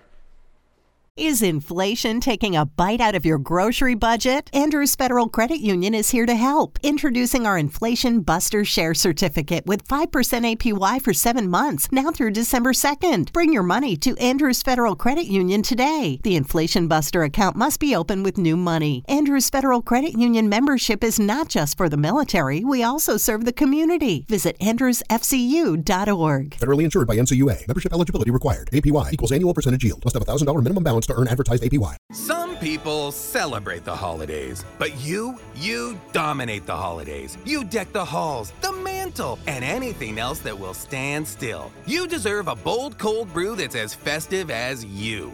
Topped with creamy cookie butter cold foam, covered in cookie butter crumbles, and perfectly pairable with our new cookie butter donut, Dunkin's Cookie Butter Cold Brew is a delicious match for your decked out domination. America runs on Dunkin'. Price and participation may vary, limited time offer, terms apply. Es algo totalmente natural. El esperanto a lo que iba es que es artificial, güey. La- yo- Es un idioma que bien. nadie hablaba. Es un idioma que nadie hablaba. No había referencias lingüísticas. No había eh, un, un contexto previo al esperanto. Ajá. Y este güey dijo, voy a aumentar un idioma que tenga las raíces lingüísticas del español, del inglés, del alemán y de otro idioma y del israelí. No me acuerdo cuáles eran exactamente. Pero el, el chiste es que esta persona vivió en Alemania en esa época en la que estaba dividida pues entre cuatro, güey. Antes de que se dividiera entre dos y luego ya que fuera solamente una. Entonces estaba en esta Alemania dividida en la que dijo, güey, pues puedo crear un idioma común que le sea muy fácil a los seres humanos aprenderla y poderlo expresar. Entonces este pinche idioma, güey, empezó a crecer mucho y todos los lingüistas decían de que, pues qué buena idea, güey. O sea, no mames a huevo, Que güey. de hecho tengo entendido que es un poco más sencillo, ¿no? Es muy que- sencillo y te puedes inventar palabras, güey. Ahí sí te las puedes inventar porque nunca han existido una raíz lingüística, Mira, güey. tú dices que los idiomas es algo natural. Yo pienso que la comunicación es natural, pero los idiomas son ¿Y cómo inventados. te comunicas? Pero A través que- de signos puedo, puedo comunicarme. Ok, ¿y el conjunto de signos hablados y escritos? Se inventa. Bueno, pon tu... Vamos a... Acordemos en diferir. Está bien. Acordamos en diferir. Ahorita nos damos en la madre allá El afuera. chiste es que el esperanto está muy cool, ojalá lo puedan aprender. Si alguien habla esperanto, no me lo escriban por DM porque no sé hablar esperanto, pero es parte del libre mercado de las ideas. Ok. Ahora vamos ya a cerrar un poco con el tema, güey.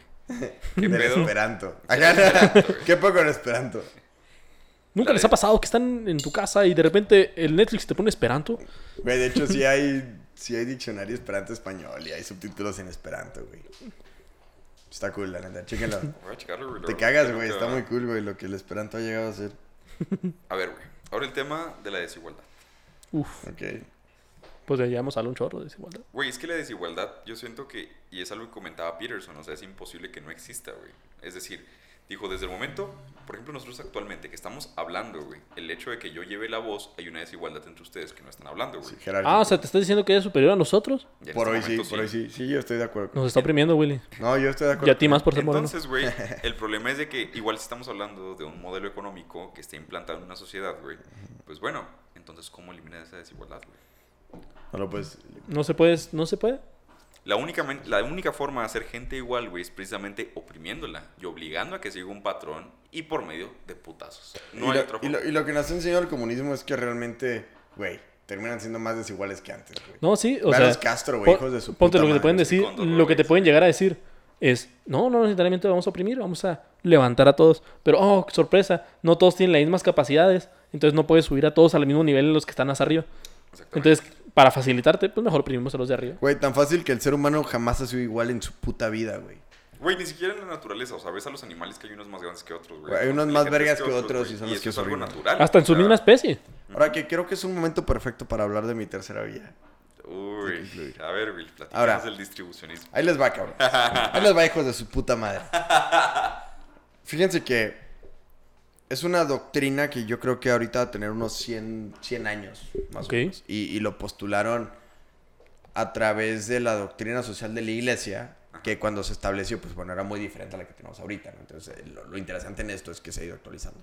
Entonces, el hecho es que existe este mundo bipolar en el que comunistas contra capitalistas, ¿no? En el que ninguno realmente enaltece al ser humano. Ajá. Uno pone como valor más relevante el capital, el dinero, y otro pone como valor más relevante la producción, el trabajo, güey. O sea, ninguno pone en el centro a la persona. Ninguno pone la dignidad del humano su- eh, sobre todo lo demás. Entonces, aquí es a lo que llegan. Y es algo muy cabrón, güey. Porque fue postulado por Chesterton y por Belloc. Es que lo que que son- Chesterton es bueno, güey. Güey, es que yo te iba a decir eso, güey. Y hay que aplicarlo, güey, de todos, güey. Y ahorita, a la fecha, sigue habiendo ciertas aplicaciones, eh, digamos, prácticas que se pueden tomar como ejemplo, güey. Pero entonces, bueno, ¿qué es lo que postula esta tercera vía? Que es la que así le llamaron, ¿no? Porque fue como, güey, está la verga, güey, la neta. El postulado capitalista tenía desde hace un ratote. En la época contemporánea, Chesterton y a Belloc también ya estaba surgiendo esta como... Está hasta la chingada de estos güeyes, vámonos para acá. Entonces, esta tercera vía, que es el. Distribucionismo, o el di- distributismo, depende de la traducción que quieras ver, habla que hay manera de que las personas puedan acceder a una cierta propiedad privada sin limitar la de los demás, que es contrario a las dos posturas. En el capitalismo, tú conforme más adquieras propiedad privada, limita la de los demás, y en el comunismo nadie puede tener propiedad privada porque limita la de los otros. Entonces, esto lo que promueve, digamos, es que aquellos gremios o empresas familiares o clanes o lo, como lo quieras ver, se encarguen de la producción propia de lo que son buenos, güey. Por ejemplo, en el capitalismo, güey, a lo mejor yo no soy bueno haciendo eh, paredes de concreto, pero es lo que el mercado demanda, pues voy y me chingo, güey. Y en el comunismo, el, el- el Estado demanda que me vaya a hacer tortillas, pues me llevan a hacer tortillas. Es como, güey, ¿tú para qué eres bueno para esto? ¿Puedo hacer un clan de esto? Sí. ¿Puedo enseñar a tu familia? Sí. Entonces, en lugar de irte a un punto corporativista, que es el del capitalismo, o irte a un punto estatista, que es el de el socialismo, te mandan a un punto de clan. Familiarmente, ¿tú en qué eres bueno, güey? No, pues yo soy una verga haciendo vinos, que son los muy buenos vinos, vienen de este sistema, güey. En el que dicen, ah, la verga, entonces sí jaló, jaló perfectamente, güey. En el que no necesitas, digamos, un estado que te diga exactamente qué es lo que tienes que hacer.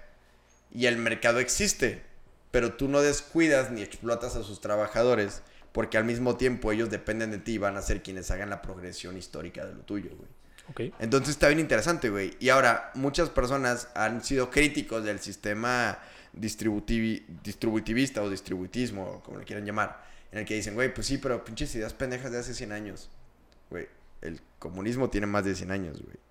Y el capitalismo tiene un putero más de años, güey. Y el- la monarquía tiene un chingo más. O sea, realmente estamos hablando de yéndonos a alternativa. verdad histórica, o sea, el más puteado de todos es el comunismo, güey. Claro, No güey. hay un solo sistema comunista Claro, que haya güey. triunfado, güey. Y ahora, y estamos hablando de No, un... es que no se han aplicado bien. Ah, sí. No, es que jamás se ha aplicado bien, ¿no? Y estamos hablando de algo que es relativamente moderno, güey. Fue postulado en los años, creo que fue por ahí del 17. Y cuando cobró muchísimo rigor, fue en la crisis de los 30, del crack del 29. Entonces dijeron, güey, no mames, me fue la verga, no quiero ser comunista. Capitalismo me quebró por burbujas que se crearon artificialmente. ¿Qué hago? Distribucionismo. Entonces, su definición tal cual es...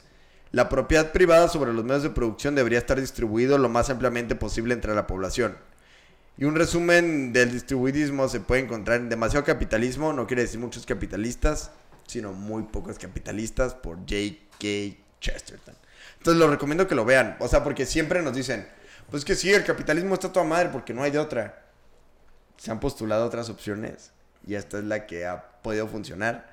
El capitalismo no se instauró de la noche a la mañana, de hecho duró un rato en establecerse y el comunismo mucho menos, güey. De lo que se estableció lo que se ejecutó, estamos en tiempo. Y la verdad es que no es que quiero decir de que sí, vamos a ser distributistas todos, sino que yo por eso, y esta es mi conclusión, postulaba al principio que estamos en esa evolución entre no quiero ser esto, soy esto, pero no es mi mayor aspiración a lo que O quiero sea, si ser. tú güey. hicieras Willylandia, güey, Distribucionistas, güey, sí. sin pedos. Sin pedos, güey. Ajá. Porque también tiene un rol el Estado como, digamos, no paternalista, ni un Estado de bene- benefactor. En el Determinista, y todo, podría ser. Pero es determinista y es limitante a los monopolios, a las paseeces de vergas que los demás puedan tener y permite una competencia perfecta, güey. Es como, güey, tienes un chingo de lana, Simón, y quiero comprar a todos los demás. Es como, güey, espérate, mejor compra otra cosa que no tenga tu mercado para que no compres a todos los demás. Porque al final de cuentas ese monopolio va a afectar tu producto al final de cuentas, güey. Porque si eres Coca-Cola, ¿para qué mejoras tu producto, güey? Si ya de todas maneras todos te compran. Lo que güey. pasó con Pemex. Entonces, ajá, Pemex, güey. Pemex, pues te vale verga, güey. Eres Pemex y por ley siempre vas a ser tú el único si yo proveedor, fuera güey. presidente, lo primero que haría sería privatizar Pemex. En Yo, caliente. yo lo primero que quería hacer era privatizar la educación en general, güey. Yo lo primero que quería sería hacer una fiesta porque soy presidente. No, yo no, eso sería mi tercera cosa. Ah, ¿Cuál sería la segunda, güey? La segunda besar a su esposa. sería, no, la segunda sería instaurar el Día de la Independencia de México el 27 de septiembre como realmente es, no el 15, güey. Se viene Se independencia. de viene, México. se viene, se viene. Oye, Se viene la verdad de la historia. se viene chido, güey, porque ahora se cumplen... Güey, ¿cu- ¿Cuánto es? Es el aniversario. O sea, su- probablemente esa madre se suba ya por diciembre del próximo año, ¿no? güey? No, se, pero, se va a subir esta semana y luego sigue el tuyo. pero Deberías tratar ese tema, el de la independencia, güey. Porque creo que a mí ya no me va a tocar, güey. No, ya estás a. Además, tú fuiste el que puso el, El primer de la capítulo verdad, de la historia. Y curiosamente sigue la independencia, la parte de la historia. Toquemos la independencia. Entonces, Spoiler. Entonces, mira, esa fue mi conclusión. Me gustaría escuchar la de los demás. Esperemos que no haya muchos spoilers, ¿no? Para el futuro. de aquí. ¿Tú, René? Mira, mi conclusión es que realmente cuando hablamos de la parte económica, fríamente no debemos meter la parte moral. Ok. O sea, sí tenemos que ver un poco la distribución. Sí metemos, empezamos a verlo en la aplicación, la parte social y las consecuencias que puede tener. Ahí sí tenemos que tomar decisiones basadas en la moral. Es que todos los putos filósofos de izquierda, güey, son unos putos poetas, güey. Ese es el pedo que yo tengo, güey. Sí, güey. Shishak, es que ese es el problema, Güey. Shishak es muy bueno, güey. Sí, Es que es muy bueno, güey, pero su sistema es una mierda, güey. O sea, pónmelo como quieras, no va a triunfar, güey. Por más bonito que te lo Sí, expreses. digo, te lo van a- Esa es la idea, güey. Es te lo un ponen- multinivel, güey, la izquierda. Te lo güey. pintan bien bonito de que hoy vamos a funcionar y todos vamos a ser felices. Pero a mi parecer no puedes meter emociones, moralismos en la parte económica. Ya en la aplicación ahí sí. Pero que- cuando ah, se, va, se, va, se va a enfocar el mero sistema, no puedes, por ejemplo, la parte del mercado, te digo, el mercado se adapta a la que la gente pide y a la que la gente está consumiendo. Sea bueno o sea malo, eso es indiferente para el mercado. El mercado funciona amoralmente. Ah, Te digo, yo en lo personal estoy totalmente en contra de la música de reggaetón por la denigración a la mujer y lenguaje demasiado soez para la gente que lo consume, pero es lo que la gente consume y se- por eso se está produciendo.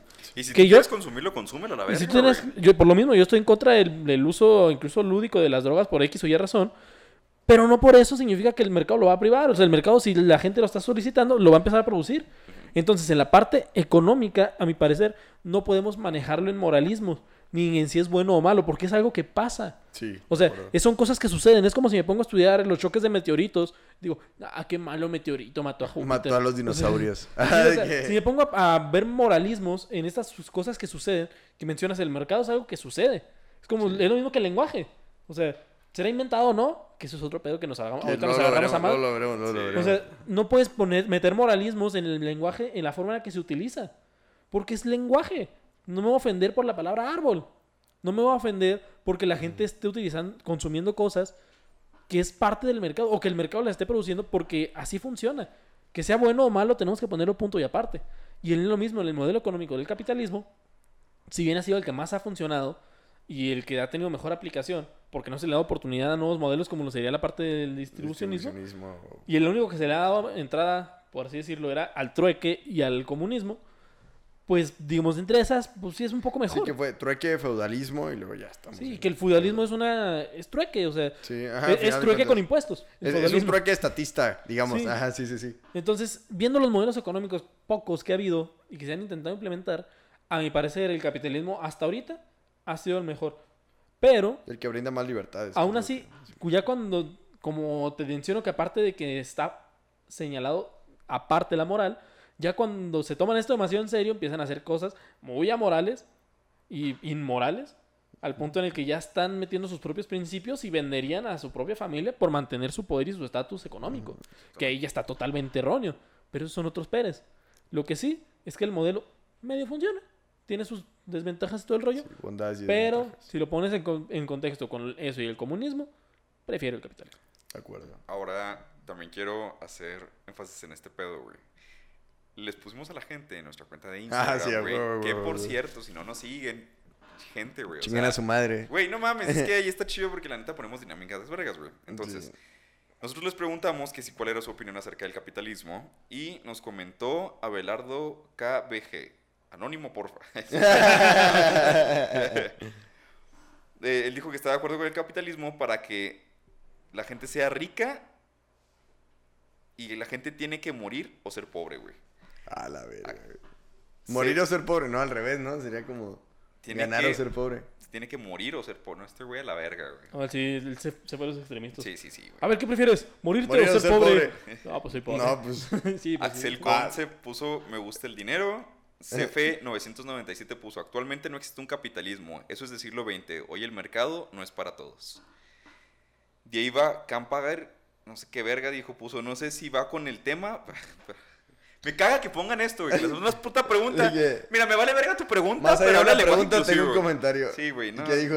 No, esa es la verga, no lo ¿Qué vale. decía? Era un comentario. A ver, No, güey, no, ¿qué decía? no. Bueno. Lo lamento. Dicen, puede que se encuentre Él una oportunidad nosotros. de crecimiento. Germán Mendoza pone, es bueno porque así logra que cada humano se desarrolle con sus capacidades y obtenga lo que merece. Pues sí. Hog 15 pone, se necesita un anarcocapitalismo. que- A la verga, güey. Te estoy Qué 18. hardcore. Te estoy diciendo, cabrón. No, es que no vi el, el podcast. Ah, güey. perdón. Sí, sí, sí. Sebas Troche pone, capitalismo es igual a libertad, no solo hombres ricos y empresarios. De y Michelle S. Berg pone, consumista y materialista, trae algunos bienes pero muchos males. Postdata, también condeno el comunismo. güey. Ah, estoy de acuerdo con ella, güey. Sí, sí, sí, era Bastante. buena reflexión, Sí, Michelle. pues fue casi mi... Sí, estuvo cool, güey. ¿Cuál es tu conclusión? ¿Cuál es tu reflexión final? Güey, es que yo estoy seguro de que el capitalismo tiene fallas, ¿ok? Jamás me podría imponer a, a que no, güey. Pero es que por más que exista el distribucionismo, güey, por más que exista el socialismo y el comunismo, estas pendejadas, no hay otra forma de hacerlo, güey. De acuerdo. Sí, no hay nada práctico. Es que no hay otra forma, güey. Una vez, y eso lo llegamos a platicar, no me acuerdo si en el podcast pasado o antepasado, que una morra estaba enojada en un debate con Axel Kaiser y le dice, oye, güey, pero pues es que no mames, es que imagínate la gente que tiene una fuente de empleo informal, ellos cómo le van a hacer, güey, para sostener a su familia, güey, y para tener un seguro y un ahorro de retiro y tal. Y Axel Kaiser dijo, estoy de acuerdo contigo, pero ¿qué propones tú, güey? Sí, de acuerdo. Cuando tocas este punto de temas finos, güey, cuando empiezas a hablar de porcentajes, cuando empiezas a hablar de estadísticas, es cuando te das cuenta que el capitalismo no se puede cambiar. No hay un mejor sistema que este, güey. Sí.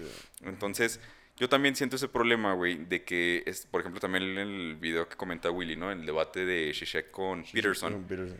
Güey, Zizek en su, en su parte lo único que se dedicó a hacer fue atacar al capitalismo, pero no habló de los beneficios del marxismo, güey. Entonces, tú dices, bueno, güey, entonces pues realmente tú no vales verga en este debate, güey, ¿me entiendes? Porque en el debate, el que sea que se tenga, tienes que poner también tu postura de a qué estás de acuerdo y qué planeas cambiar y claro. por qué el tuyo está Como mal. cuando estás construyendo algo y nomás hay alguien atrás. Híjole, este tornillo está mal. Sí, güey. Muchos por- lagos culeros y los tira. Y tú, oh, que la Porque le podemos sacar un chingo de peros al capitalismo, güey. Pero volvemos a la misma pregunta. ¿Qué chingados propones tú? Por eso me caga eh, Diego Rosarín, güey. O sea, no propone ni verga. Nada más dice porque el mundo está mal, güey. Entonces, pues si vas a estar haciendo esas mamadas. Porque sí. Porque sí. Muy bien. Entonces, Pues bueno, me, me gustó el capítulo, ¿eh? estuvo, estuvo bastante de choque. Duramos lo normal, ¿no? Sí, más o menos. Ojalá les guste, güey. Porque Sí. el, el pasado, digo, me gustó mucho el preguntas y respuestas, pero dijeron que duró una hora, güey. Y el Sebas ahí editando el pendejo. No, perdón. Güey, me hiciste como 20 preguntas y salieron como 5, güey. Ay, O a sea, todos, güey. Yo, yo, yo no lo edité, güey. O sea, Pues material. pero No, pero bueno. Sebas lo hizo bien, Pero bueno, pero bueno. Sí, sí, sí. Nosotros fuimos. Con, ¿Cómo terminamos? Ya no me acuerdo cómo cerrábamos. Esto fue Bueno, pues, antes que nada, güey, síganos en nuestras redes sociales, güey. O sea, síganos en Instagram, síganos en Twitter. ¿Por qué? Porque también si nos cancelan en YouTube, güey, es muy probablemente que ahí en nuestras redes vaya a ser de que, oigan, nos fuimos para acá, abrimos a Punt Magnum 2, güey, no sé cómo le vamos a Sí. poner a esta mierda. Ah, en TikTok ya tenemos 100k. Gracias a todos. De Estuvo- hecho. Bajó otra vez. ¿no? Nos bajaron. Ah. 999. No, ya olvídenlo, borra esa publicación. ahora Déjala archivo y la vuelvo a poner cuando ya seamos Ok. 100k otra vez. Bueno, no sé, güey. Deja subo los chistes de Jesús. Para que los Uy, nos de sigan, güey. Pero bueno, pues Bueno, esto- síganos, ya saben, güey. En las redes sociales, güey, sigan con nuestro programa, suscríbanse, no sean culos, denle me gusta al video. Y pues bueno, por mi parte es todo. No sé si ustedes quieren agregar algo, güey. Nada, todo bien. Este fue Opus Magnum. El día de hoy me acompañó de mi lado izquierdo Eh, yo soy René Piñón. y de mi lado derecho. Mi nombre es Willy Martínez. Mi nombre es Jorge Bustamante, esto fue Opus Magnum y recuerden que a la verdad No no, le importan importan tus tus sentimientos. Y al capitalismo menos.